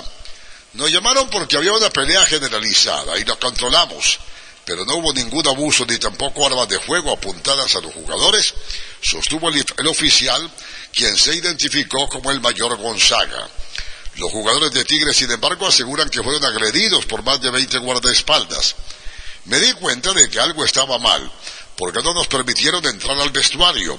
Los guardaespaldas empezaron entonces a agredirnos con palos y bastones. Luego vino la policía y hubo hasta armas de fuego, dijo Orbán. Hemos visto cómo actúa un grupo de cobardes. Nos amenazaron con armas de fuego. Nos agredieron con trozos de madera y bancos, confirmó el mediocampista Martín Galmarini. El Sao Paulo a su vez acusa a los argentinos de inventarse historias para justificar su decisión de abandonar el partido. Cuando perdían por 2-0 en la ida, habían terminado 0-0. Ellos perdieron y ahora quieren inventar historias, porque no pueden superarnos en la cancha. Ellos huyeron para no sufrir la goleada que se dibujaba. Vamos a festejar el título y la fuga de ellos hacia Argentina, expresó el presidente del Sao Paulo, Juvenal Juvencio. Fuimos campeones ante un equipo de cobardes que nos golpearon aquí y allá. En Argentina, durante el partido de ida de la final, afirmó asimismo el entrenador Ney Franco. La disputa prosiguió durante la madrugada en una comisaría de Sao Paulo, donde jugadores y dirigentes de ambos equipos declararon durante dos horas. El presidente de Tigre, Rodrigo Morino, dijo a la policía brasileña que tras la pelea que estalló al final del primer tiempo, al dirigirse a los vestuarios, los jugadores argentinos encontraron a seis guardaespaldas del Sao Paulo que los esperaban. Fueron agredidos con bastones y amenazados con armas de fuego, sostuvo el dirigente, quien agregó que agentes de la policía militarizada también participaron en las agresiones a sus jugadores. El asesor de la presidencia del Sao Paulo, José Francisco Mansur, presentó una versión opuesta. Ellos, los argentinos, destruyeron los eh, vestuarios del equipo visitante, agarraron trozos de madera y muebles e intentaron invadir el vestuario del Sao Paulo. Nuestros guardaespaldas se limitaron a impedir que lo hicieran. La última palabra sobre la bochornosa final de la Copa Sudamericana la tendrá ahora la Confederación Suramericana de Fútbol. ¡Tola! ¡Llegó Navidad! Ya cómprate los traídos y los regalos. Nana y cucas, pero no me preocupo porque en Flamingo hay de todo bien crédito. Yo sí saqué toda la ropa, los zapatos y los regalos para los de la casa. Ay, agualana ni es de un juego de sala o un celular. Yo estoy súper antojada de un televisor de los planchitos y de una nevera. Volvemos ya para Flamingo. ¿Y quién creyera que todo esto es fiao? En Navidad lo mejor es venir a Flamingo. Flamingo, el almacén que fía porque en vos confía. Nos jugamos enteros en cada noticia, reportaje, crónica y comentario. Upeimar lo dice. Que paren las tragedias en el fútbol, que no sigan. Hoy en Crónicas de Ubeimar lo dice, con Fernando Carbona Mejía, desde un tétrico hospital.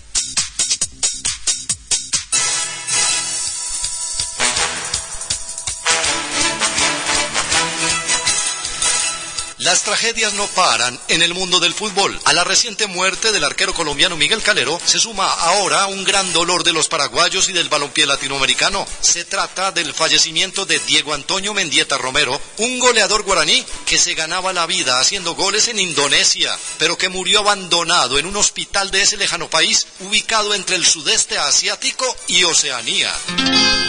Desde un tétrico hospital donde se hallaba internado, casi agónico y rodeado de un silencio sepulcral. Para emplear una sola palabra, dramática es la historia de la muerte del futbolista paraguayo que nos ocupa hoy, de Diego Mendieta, fallecido hace hoy ocho días en Indonesia, víctima de una infección viral. Apenas el domingo pasado llegaron sus restos mortales a su tierra natal, Paraguay. Fue en la madrugada de este domingo, cerca de las 2 de la mañana de Paraguay, casi medianoche de, de Colombia, llegó el cuerpo de Diego Mendieta, recibido por familiares, por amigos, por dirigentes del fútbol, por jugadores del fútbol, por familiares de, jugadores que están en Indonesia. Eh, hemos estado en ese momento triste de recibir a un compatriota, a un paraguayo que se fue a buscar mejores horizontes para él, para toda su familia. Él es el periodista Ireneo Acosta del diario La Nación, quien nos comparte hoy detalles del dolor que sienten los paraguayos a raíz de la desaparición del exfutbolista, quien no fue bien tratado por su club allá en el archipiélago indonesio. Sus restos fueron velados en la casa de su señora, la señora Valeria de Mendieta, que en la ciudad de Ipané deja huérfanos dos chicos, una nena que es Cielo, de dos años y medio, y un varón que tiene un año cinco meses. Eh, cuando tuvo dos meses el chico Gastón, eh, Diego eh, se fue a buscar justamente un mejor horizonte, el cual no pudo no pudo venir como como él quiso y sus restos fueron inhumados en el cementerio de la ciudad de Ipané, a distante, repito, a 22 kilómetros de la capital que es Asunción. Dicen los allegados al exfutbolista que a Diego Mendieta, su club indonesio, el Persis Solo, le debía antes de su muerte cuatro meses de salario, unos 9.560 euros. Al final murió en el más absoluto abandono de tifus y en medio de la soledad. El pasado domingo su cuerpo sin vida aterrizó en Asunción. La señora Valeria había comentado personalmente de que eh, dentro del ataúd que fue abierto eh, en una casa mortuoria llegaron eh, una camiseta de fútbol que, que, él utilizaba allá, la camiseta 33 del Persit solo, también un, un short y una media de fútbol y una bandera de aquel equipo. También vino una carta que, escribió Diego ya en su lecho de enfermo, eh, dirigida a Dios, al Todopoderoso, donde pedía eh, la ayuda para, para él, para toda su familia, para sus amigos. ¿Pero qué pasó? ¿Por qué el paraguayo Diego Mendieta contrajo ese extraño virus que ocasionó el trágico desenlace? Bien no se sabe porque él estaba en una pieza, en una habitación, alquilando una habitación. Eh, sabemos bien las, condiciones de Indonesia, las, las condiciones de, de, de, de, aquella zona del mundo, que no son de las mejores. Él estaba viviendo en una habitación solo, sin muchas comodidades, con lo justo. Él tenía un termo del tradicional tereré de Paraguay, un termo de, para tomar mate caliente, tenía algunas cosas, algunas pequeñas cosas que dentro de poco tiempo le, va, le, van a ser enviados a la familia. Familia que comenzó ya a elaborar el duelo de la partida del ídolo de la cuadra, del barrio, del pueblo, de Ipaná, población ubicada a 22 kilómetros de distancia de la capital paraguaya, en donde fue enterrado, comenzando esta semana, muerte de un goleador, que suena las alarmas, porque en esas lejanas tierras de Indonesia otros compatriotas suyos se ganan la vida como futbolistas profesionales. Sí, de hecho que sí, eh, es preocupante, incluso ya mi hijo ha tomado la decisión de, de venirse también a Paraguay, era muy amigo con Diego, él sintió mucho también lo que pasó, así como todos los otros futbolistas paraguayos que están en aquella zona. Entonces, la decisión que han tomado dos o tres jugadores es la de venir directamente a Paraguay a buscar eh, la, a buscar mejores horizontes acá y por el temor de contraer el virus que ya lo ha llevado a Diego a, a mejor vida. Querido amigo, quisiera que al recibirla presente te halles bien y que la suerte te acompañe por doquiera. Y es que como lo dice el colega invitado desde Paraguay, los otros compatriotas de Diego Mendieta en el momento de su enfermedad y muerte se encontraban en otras poblaciones lejanas y solo se reunieron con él en Yakarta, pero para recoger su cuerpo sin vida. Ellos se encargaron, los paraguayos se encargaron de, preparar todo para enviar los restos mortales a la ciudad de Yakarta, donde ya el cónsul paraguayo allá, Gustavo Burgos, junto a mi hijo, junto a otros jugadores, eh, comenzaron las gestiones para su inmediato envío a, a Paraguay, hecho que, repito, eh, se sucedió en, este, en la madrugada de este domingo pasado, ah, cuando llegó el féretro trayendo el cuerpo, el cuerpo de Diego Mendieta. Muy lejos del glamour de los grandes equipos paraguayos y sudamericanos, así murió Diego Mendieta, el guaraní que militaba en un equipo de primera división en Indonesia. Ahora todo un pueblo se levanta y se une para no dejar en el abandono a su familia, a la familia del ex goleador. Quiero manifestar públicamente para toda Colombia, a través de ustedes, el agradecimiento a, a un amigo, a, a una persona que también junto a su señora está haciendo mucho en favor de esta familia de Diego Antonio Mendieta. Me refiero al jugador del Independiente Santa Fe, Germán Centurión, junto a su señora, están preparando también algún evento benéfico para de esta forma ayudar a Valeria. En Crónicas de Uweimar lo dice con Fernando Carmona Mejía, homenaje a un virtuoso del balón que murió en el más absoluto abandono en un hospital de Indonesia y cuyo cuerpo sin vida fue repatriado a su Paraguay del alma. Cada día historias para no olvidar con Uweimar lo dice. Recuerda que cuerpo sano, mente sana. Aliméntate bien, balanceadamente y tendrás un buen vivir. Porque pensamos en ti, el Inter, Secretaría de Salud, Alcaldía de Medellín, te recomienda consumir agua, fibra, frutas, verduras y lácteos. Evita las grasas, azúcares y sales. Así le ayudas a tu salud. Ay, otra vez me hizo una llamada perdida y yo sin minutos. Fresca, recárgate con ganas.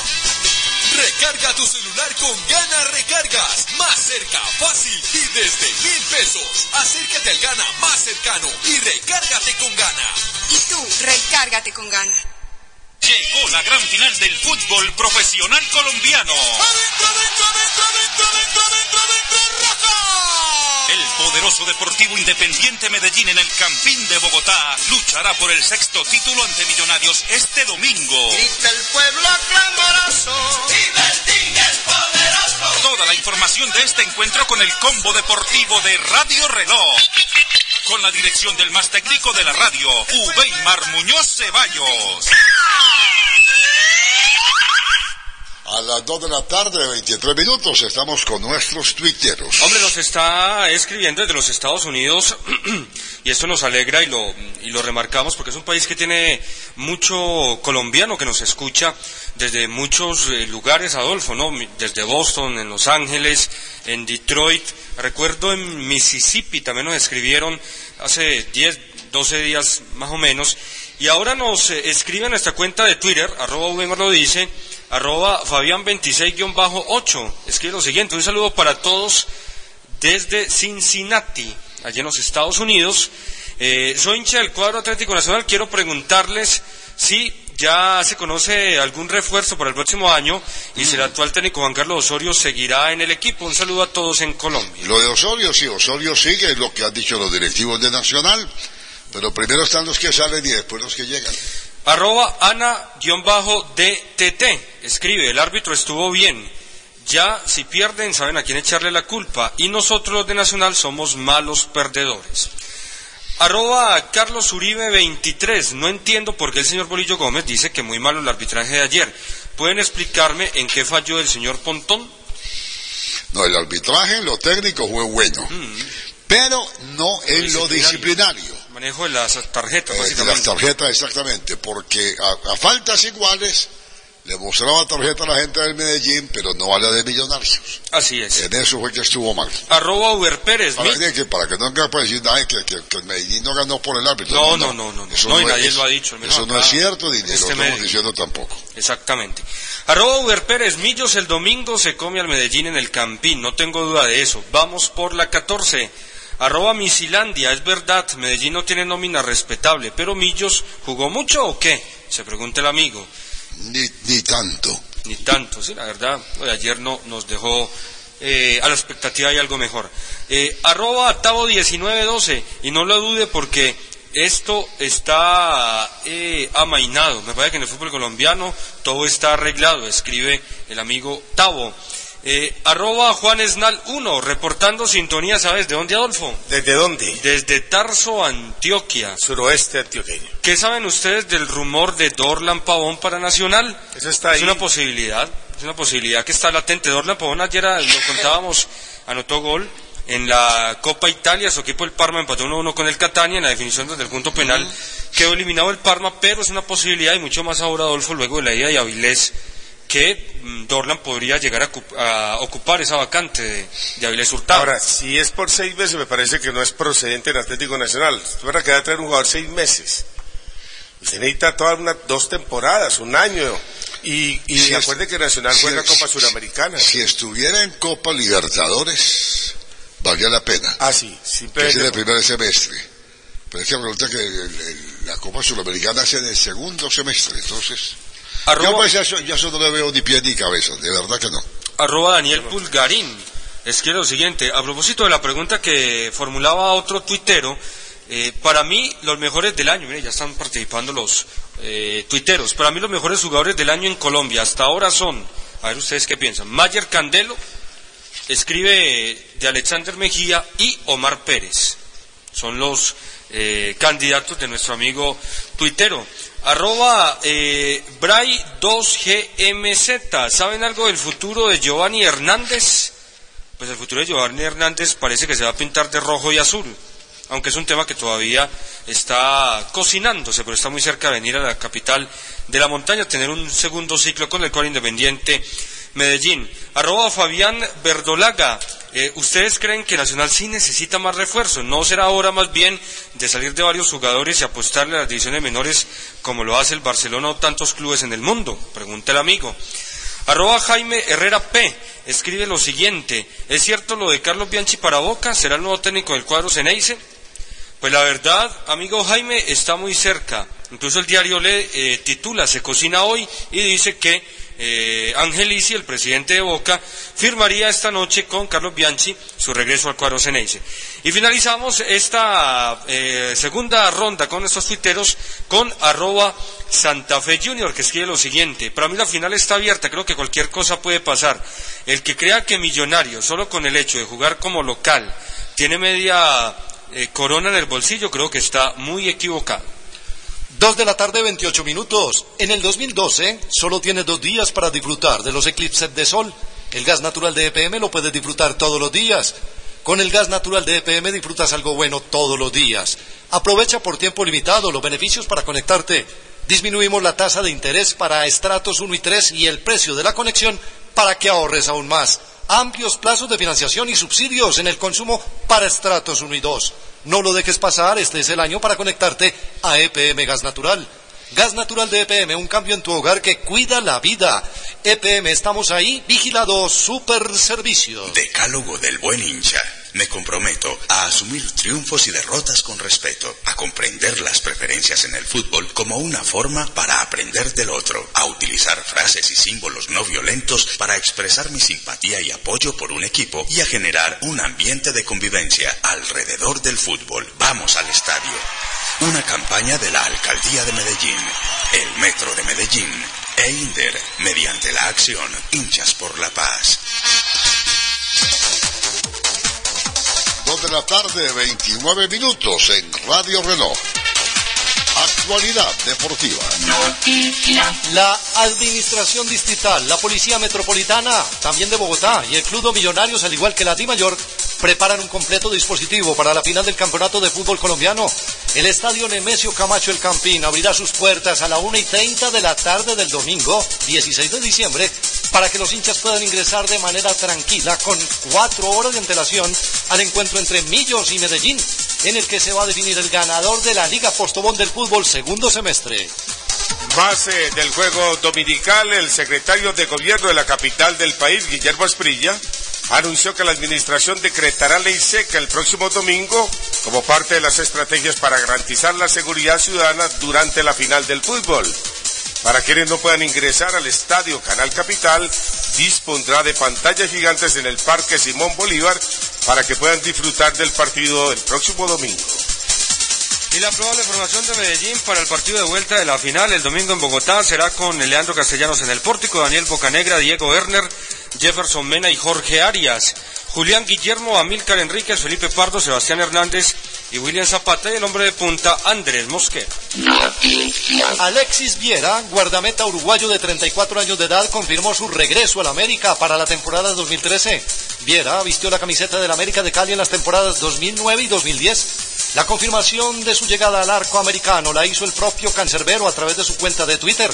Alexis Viera se convierte de esta manera en el primer refuerzo de los rojos para la campaña del próximo año en el torneo Postobón en donde América buscará regresar a la máxima categoría del fútbol colombiano. El presidente de la Agencia Mundial Antidopaje AMA, John Fajey, ha asegurado hoy que este organismo podría participar en los trabajos de la comisión independiente constituida por la Unión Ciclística Internacional para estudiar el caso Astron.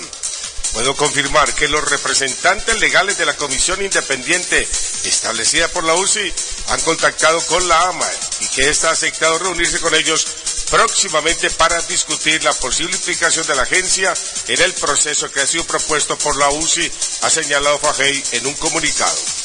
Y el Barcelona de España anunció la renovación de Cristian Tello hasta el 30 de junio de 2016. El extremo que firmará su contrato el próximo lunes 17 de diciembre pasará a tener una cláusula de rescisión de 10 millones de euros. Querido niño Dios, este año me porté muy bien. Casi no peleé con mi hermanito e hice todas mis tareas. Creo que me merezco un cochecito para pasear a mis muñecas. Desde el 11 de diciembre obsequiale a tu hija un regalo hecho especialmente para ella. Mi pequeño cochecito. Un hermoso coche de juguete para pasear sus muñecas. Adquirirlo es muy fácil. Recorta el cupón que se publicará los martes y miércoles en el colombiano o cubo más 19,900 pesos. Y reclama en los centros de atención al cliente del colombiano tu cochecito. Más información en el 339-3333. El colombiano. Maruja, ¿te recordás los juguetes que nos tocó chiquitas? Claro, siempre fue la misma muñeca tiesa. Vieras el montón de juguetes que hay en Flamingo. ¡Camina!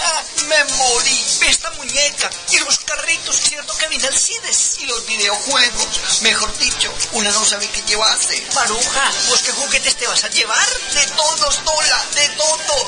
Hay que aprovechar porque con el crédito de Flamingo te los puedes llevar todos. Flamingo, el almacén que fía porque en vos confía. El personaje del deporte, nuestro oyente. Uweimar lo dice.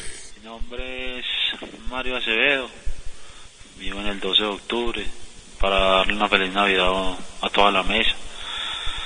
A don Uweimar que tenga mucha salud. Para opinar, hincha nacional, a ver, me parece que Osorio tuvo más bien miedo, miedo escénico siempre con un solo delantero, que extremos, ¿no? Para que para el próximo año no sé hasta dónde ir a aguantar la presión, igual, ojalá pues que para el próximo año hayan más, más títulos para el equipo, igual, que no vuelva a pasar este fiasco que pasó. Feliz Gracias, buenas tardes, mi nombre es Francisco.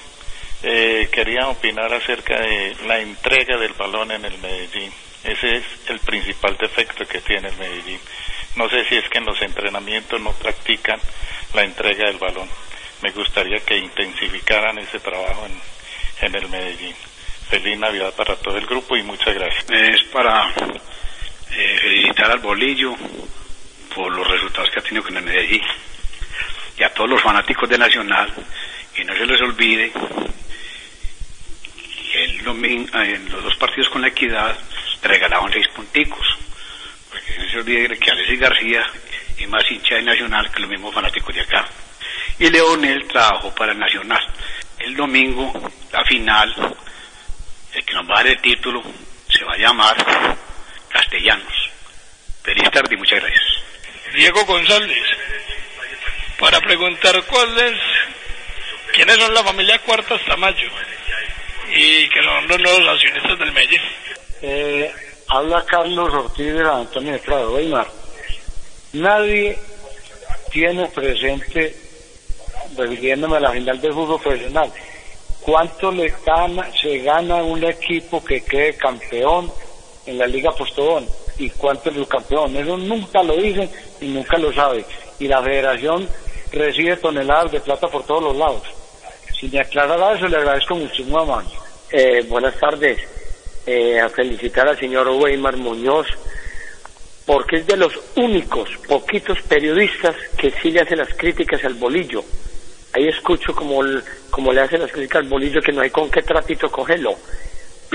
es una persona que se le crecieron las alitas, que no ha hecho nada en el fútbol colombiano últimamente. Felicitar al, al señor eh, Weimar Muñoz por eso. Y a los jugadores de Medellín, sí, que tienen equipo, o sea, que la sudan, que tienen actitud para, para, para salir a la cancha. Pasa que en Bogotá hagan algo y el bolillo no se va a agachar y se va para la tribuna a pelear. Queda como que no lo quieren mucho. Gracias, señor Weimar. Mi nombre es Alejandro Guerra del municipio de Envigado. Yo quisiera saber por qué las directivas del Medellín eh, no hacen nada cuando le ponen los árbitros malos. Las directivas del Medellín se, las parrandea a todo el mundo y le- y le siguen poniendo árbitros malos.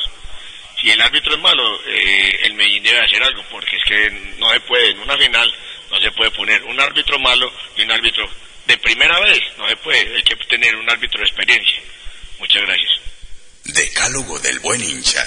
Me comprometo a asumir triunfos y derrotas con respeto, a comprender las preferencias en el fútbol como una forma para aprender del otro, a utilizar frases y símbolos no violentos para expresar mi simpatía y apoyo por un equipo y a generar un ambiente de convivencia alrededor del fútbol. Vamos al estadio.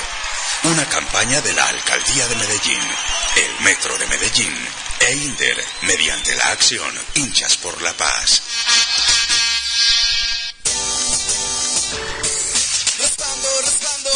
Vas ganando televisores, neveras, lavadoras, arroceras. Raspando, raspando, con Cubo vas ganando planchas cafeteras y mil electrodomésticos, para lo que quieras. A partir del 26 de noviembre, encuentra en la primera página de Cubo un raspa premiazo y conviértete en un ganador instantáneo. Raspando, raspando. Todos los días con Cubo vas ganando. Llegó la gran final del fútbol profesional colombiano. El poderoso Deportivo Independiente Medellín en el Campín de Bogotá luchará por el sexto título ante Millonarios este domingo. el pueblo clamoroso. es poderoso. Toda la información de este encuentro con el combo deportivo de Radio Reloj. Con la dirección del más técnico de la radio, Ubeimar Muñoz Ceballos. La selección española de fútbol, en la categoría de mejor equipo, el delantero argentino Lionel Messi como mejor deportista masculino y el brasileño Neymar como revelación figuran entre los nominados a los premios Laureus 2012, considerados los socios del deporte, anunciados hoy en Río de Janeiro. Los, nominados como mejor deportista masculino, además de Messi, son el plumarquista jamaiquino Usain Bolt, el también atleta británico Mo Farah, el nadador estadounidense Michael Phelps, el alemán Sebastián Vettel, campeón mundial de Fórmula 1, y el ciclista británico Bradley Wiggins, según la Fundación Laureus que otorga los galardones. Bolt fue nominado por tres medallas de oro en los Juegos Olímpicos de Londres, 100 y 200 metros y el relevo 4 por 100. Fara por su condición de campeón olímpico en los 5.000 y 10.000 metros, Messi por el récord de goles en una temporada y por ser el goleador de la Liga de Campeones de la UEFA por cuarto año consecutivo. Phelps es candidato por sus cuatro medallas de oro en los Olímpicos de Londres, que le permitió sumar 22 preseas olímpicas.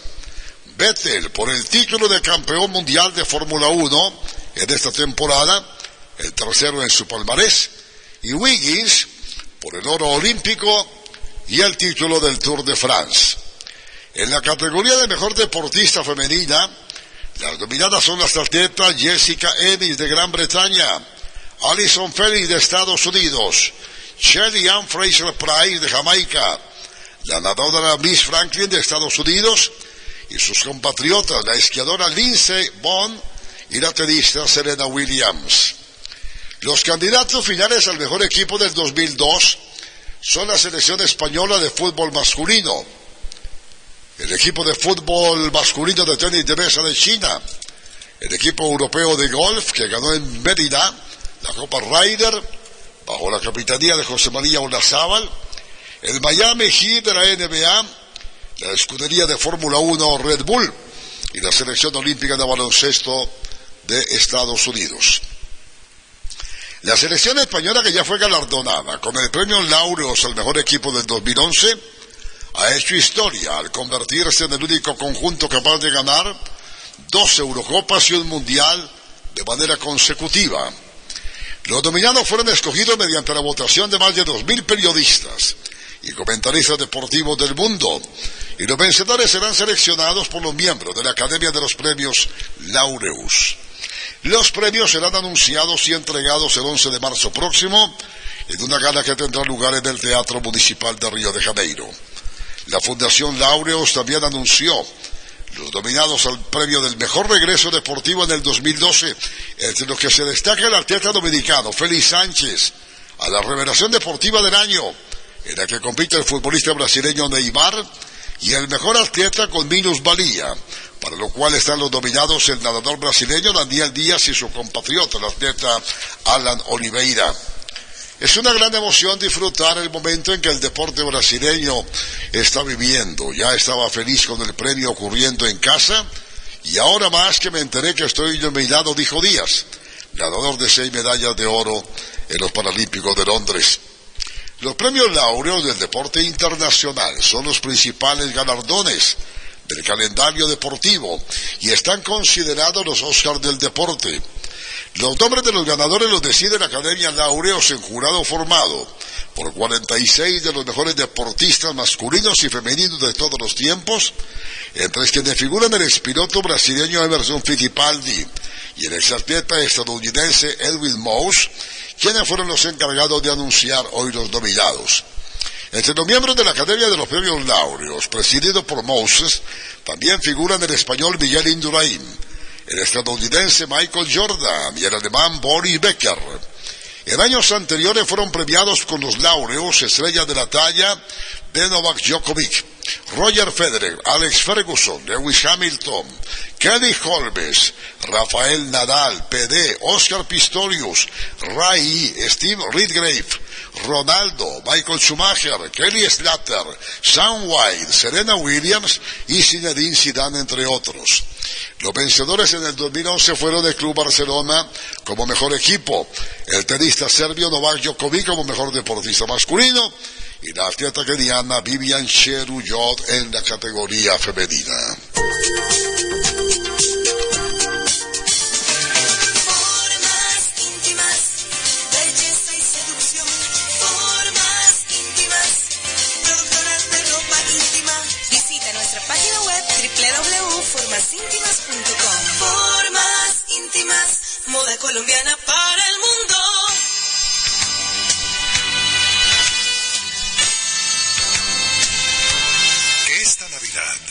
Nos enseñe a ser libres después de liberar a los demás. Uweimar lo dice.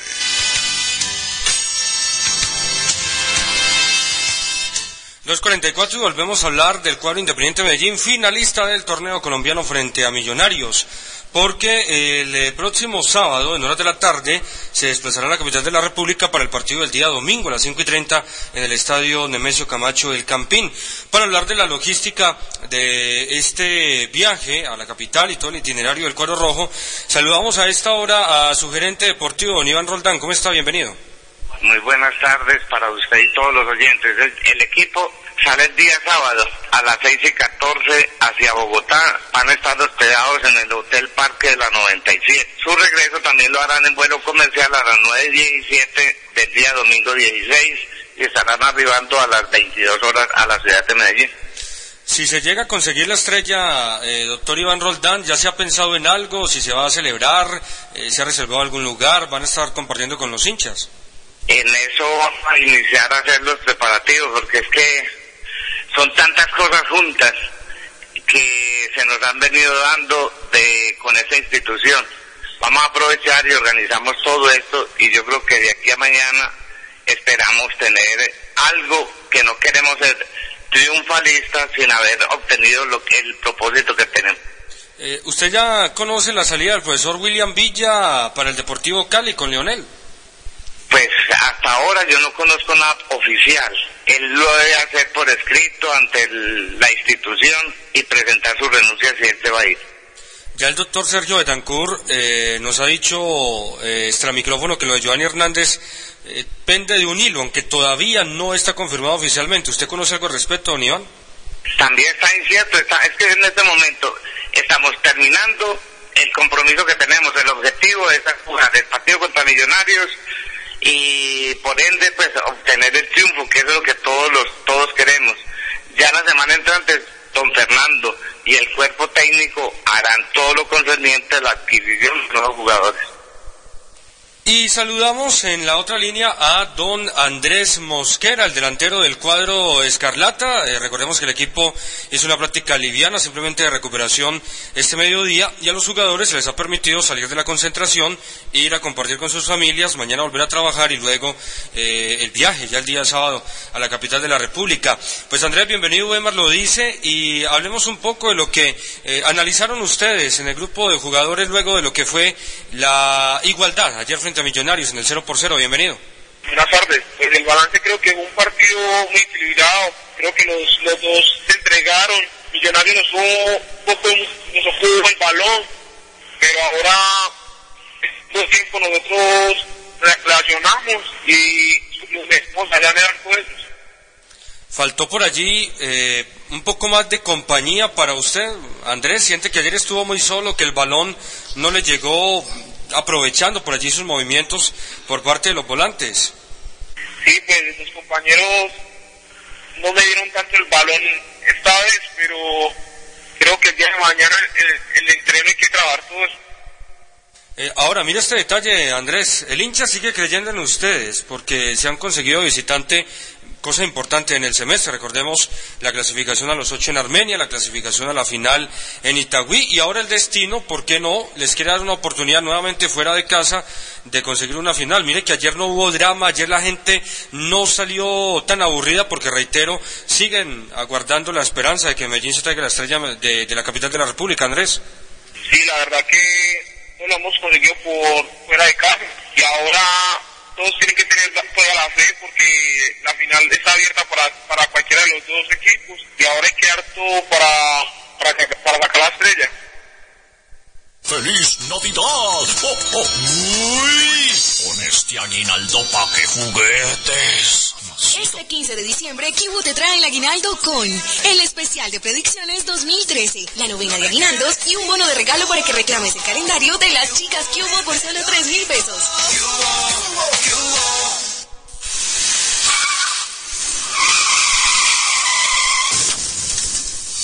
Para proteger la vida de peatones y conductores está el SOAT Mundial Seguros, un seguro para la vida. Y ahora puedes adquirirlo en todos los ganaservicios, más cerca y cómodo. Gana red de tecnología y cobertura. Vigilado Superintendencia Financiera de Colombia. Único e inconfundible. Uweimar lo dice.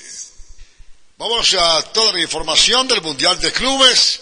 Entre otras cosas ya están los finalistas. Hoy el Chelsea le ha ganado al Monterrey tres tantos por uno. Así que la final será entre el Chelsea de Inglaterra y el Corinthians de Brasil. Y también información de Copa Suramericana. Este es el informe internacional con Carlos Pizarro. Buenas tardes. Ya tenemos el que será el cartel de la próxima final del Mundial de Clubes que se lleva a cabo en Japón y que se va a disputar el próximo domingo. El último club en incorporarse ha sido el Chelsea, que ha vencido hoy cómodamente al conjunto mexicano de Monterrey con un marcador de 3 a 1. Los goles fueron marcados por Mata Torres y el tanto en propia puerta del defensa Chávez. El gol mexicano fue marcado en el tiempo de descuento por Nigris. Así pues, después de este marcador, el conjunto inglés se las verá en la final con el Corinthians brasileño que ayer sufrió para deshacerse del club egipcio Al-Ali. Al fin y al cabo era la final que la mayoría de los seguidores pensaban antes de que se iniciase este torneo. Y en la pasada noche se vivió uno de los capítulos más bochornosos del fútbol sudamericano después de los incidentes que se registraron en la final vuelta de la Copa Sudamericana que medía en la ciudad de Sao Paulo al conjunto local con el equipo argentino de Tigre. Al descanso de dicha final se llegó con el marcador de 2 a 0 para el cuadro brasileño y lo que debería ser una pausa de 15 minutos se convirtió en un parón definitivo ya que el conjunto argentino no volvería a la cancha como protesta por los incidentes que habían vivido nada más entrar en el túnel de vestuarios. La delegación argentina acusó a los hombres de la seguridad privada del estadio de haberlos agredido a golpes, con palos y hasta haber esgrimido armas de fuego. Este es el comentario del entrenador de Tigre, el Pipo Gorosito. Liberaron la zona y dos de ellos sacaron dos revólver. Hay dos o tres jugadores lastimados, eso es San Pablo. Encima son cagones porque mano a mano no se la aguanta. ¿Qué van a hacer, Pipo? Nada, sacaron dos revólver, no se. Después del 0 a 0 registrado en tierras argentinas, los 45 minutos jugados ayer fueron de dominio brasileño y certificados gracias a los goles de Lucas Moura y Osvaldo en un encuentro que estaba siendo bastante bronco, sobre todo al término de la primera parte, donde se vivió una gran tangana. Pero los incidentes ocurridos en el vestuario, que determinaría el retiro de Tigre, solo fue la gota que colmó el vaso, ya que la plantilla argentina acusó más incidentes previos como los que comentó su capitán Martín Galmarini. Desde que llegamos acá, el destrato, esto es consecuencia de, desde arranque, ya no nos, dieron- lugar para entrenar, no nos dieron las entradas a tiempo, los familiares tuvieron que esperar hasta 10 minutos para poder conseguir las entradas, entradas que ya habían pagado en Buenos Aires. Hicimos hacer la entrada en calor, no nos la entrada en calor. La misma gente que no nos dejaba hacer la entrada en calor fue la que apenas terminó el entretiempo nos estaban esperando para cagarnos a palo. La verdad una locura, van ganando a cero de local. Lo que podía hacer una fiesta termina así. Yo la verdad estoy triste porque yo venía, quería ser campeón o, o subcampeón, pero terminé de partido. Dos de la tarde, 52 minutos. Cápsulas de Carreño. Acompáñenos en el gran salto de blog a diario de fútbol y medios de comunicación en Internet. Cápsulas de Carreño, donde su opinión cuenta. Cápsulas de Carreño, todo el fútbol profesional, nacional e internacional, secciones especiales, el fútbol del mundo en Cápsulas de Carreño. Dirección www.cápsulas.com.co. Cápsulas de Carreño.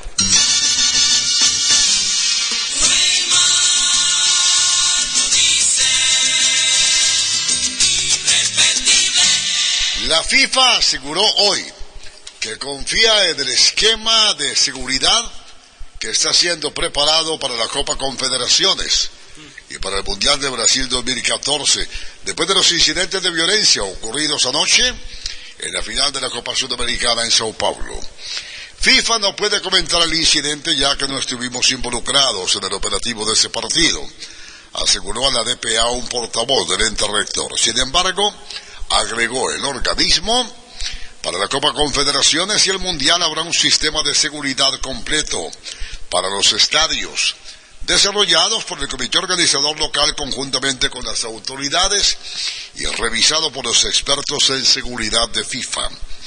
El vocero de la entidad agregó que la Copa Confederaciones, que se jugará del 15 al 30 de junio del próximo año, será la primera competencia futbolística de Brasil en utilizar prioritariamente encargados privados de seguridad y de servicios al público, tal como se hace ya usualmente en muchos países del mundo.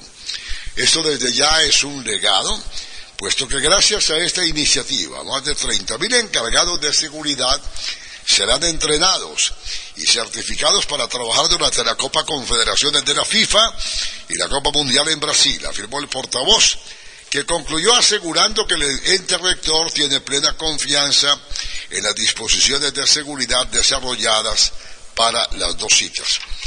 Hoy hay una información que publica el diario El Tiempo que queremos compartir con los oyentes. Freddy Rincón ha dicho, voy a volver a jugar en el América. Le dije a Umaña, voy a volver a jugar. reveló el mediocampista de Buenaventura. No lo hago por necesidad, sino por complacer a mis hijos. La menor no me vio jugar. Y el varón es hincha del América. Entonces está sufriendo mucho porque el equipo no levanta cabeza. Dijo Freddy Rincón, quien volvería al fútbol activo luego de ocho años. Que Hombre, esos, esos regresos no son buenos. No es más fácil que le muestre un video a la hija Sí. y le diga, mira, así jugaba yo Eh, cuando era... Y que lleve al hijo al estadio, le Sí, haga barra la mechita. 46 años tiene Freddy Rincón. América lo que uno necesita ahora es ese tipo de actos No, no, heroicos no. de algunos... Y eso va a ser lo mismo Anthony Ávila. La Imagínate, Checho Angula pues. y se devuelve Bermúdez y No, no, no, no. Balvis. ¿Te Falta, de a mí me parece que falta seriedad, creo yo. Sí, sí, sí. falta de seriedad. Bueno, a Comerciaña lo llamaron telefónicamente del Heraldo de Barranquilla. ¿Sabe qué dijo? Si Junior me busca, sabe dónde encontrarme. Ah, no, Ah, si ¿quiere quiere no. vez? ¿Quiere? Ah, ¿Quiere otra vez? Enésimo ciclo. Opa. ¿Qué tal eso, no? Los clubes de fútbol de China buscan en Sudamérica nuevos jugadores a los que pueda contratar para aumentar la calidad de sus plantillas. Y la prensa asiática informa que las negociaciones del Shanghai Shenhua con Rolando Schiavi y del Guangzhou con el El Quesón. Hay que recordar que el Shanghai cuenta ya con, con Drogba y el francés Anelka y espera firmar con Rolando Schiavi. El fútbol chino se está convirtiendo, debido a las crisis económicas en otras partes del mundo, en un atractivo destino para muchos deportistas que empiezan sus carreras y quieren destacar en clubes profesionales o bien para otros futbolistas al final de sus vidas deportivas que viajan a China a ganar platica. No hay partidos de vida o muerte. La vida no está en juego. Es un partido de fútbol. Una campaña de la Alcaldía de Medellín, el Metro de Medellín e Inder, mediante la acción Hinchas por la Paz. Vamos juntos haciendo fuerza, por la misma causa, por la misma emoción. El deporte de Antioquia. Ubeimar lo dice. La selección eh, prejuvenil de fútbol eh, de Antioquia le ganó a Bogotá 1 por 0 en el primer partido por la final del Nacional del Fútbol que se realiza en la ciudad de Cali. Invitamos al técnico Oscar Pérez, técnico de Antioquia, para que hablemos de ese compromiso y esa victoria frente a Bogotá. Me parece que una buena presentación. El equipo dejó una buena imagen. Hicimos un muy buen primer tiempo, donde debimos haber terminado ganando 2-0, 3-0. En el segundo tiempo tuvimos también varias ocasiones, a pesar de que Bogotá cerró bien sus líneas. Y nos en la más difícil del partido. Penalti a favor de Bogotá, en el último minuto. Eh, lo tapa el portero a nosotros, un contragolpe. Una jugada de tiro de esquina y termina en gol de nosotros. Hay que aprovechar el, el momento, se jugó bien, no fue, no fue casualidad el resultado. Ya hay que pensar lo que nos viene mañana contra el Norte. Valle le ganó 5 a 0 a Norte. Eh, profe Pérez, ¿qué piensa o qué analiza esta goleada del Valle sobre la selección del Norte? La lectura del partido es que Norte es el, más flojo de los cuatro que vino. Hizo un muy buen primer tiempo y en un segundo tiempo trató de salir a buscar el partido, pero no tuvo precauciones en defensa. Y cuando se encuentra con un 2-0 muy rápido, intenta como ponerlo 2-1, pero sin precaución alguna en defensa y vaya a aprovechar todas las oportunidades.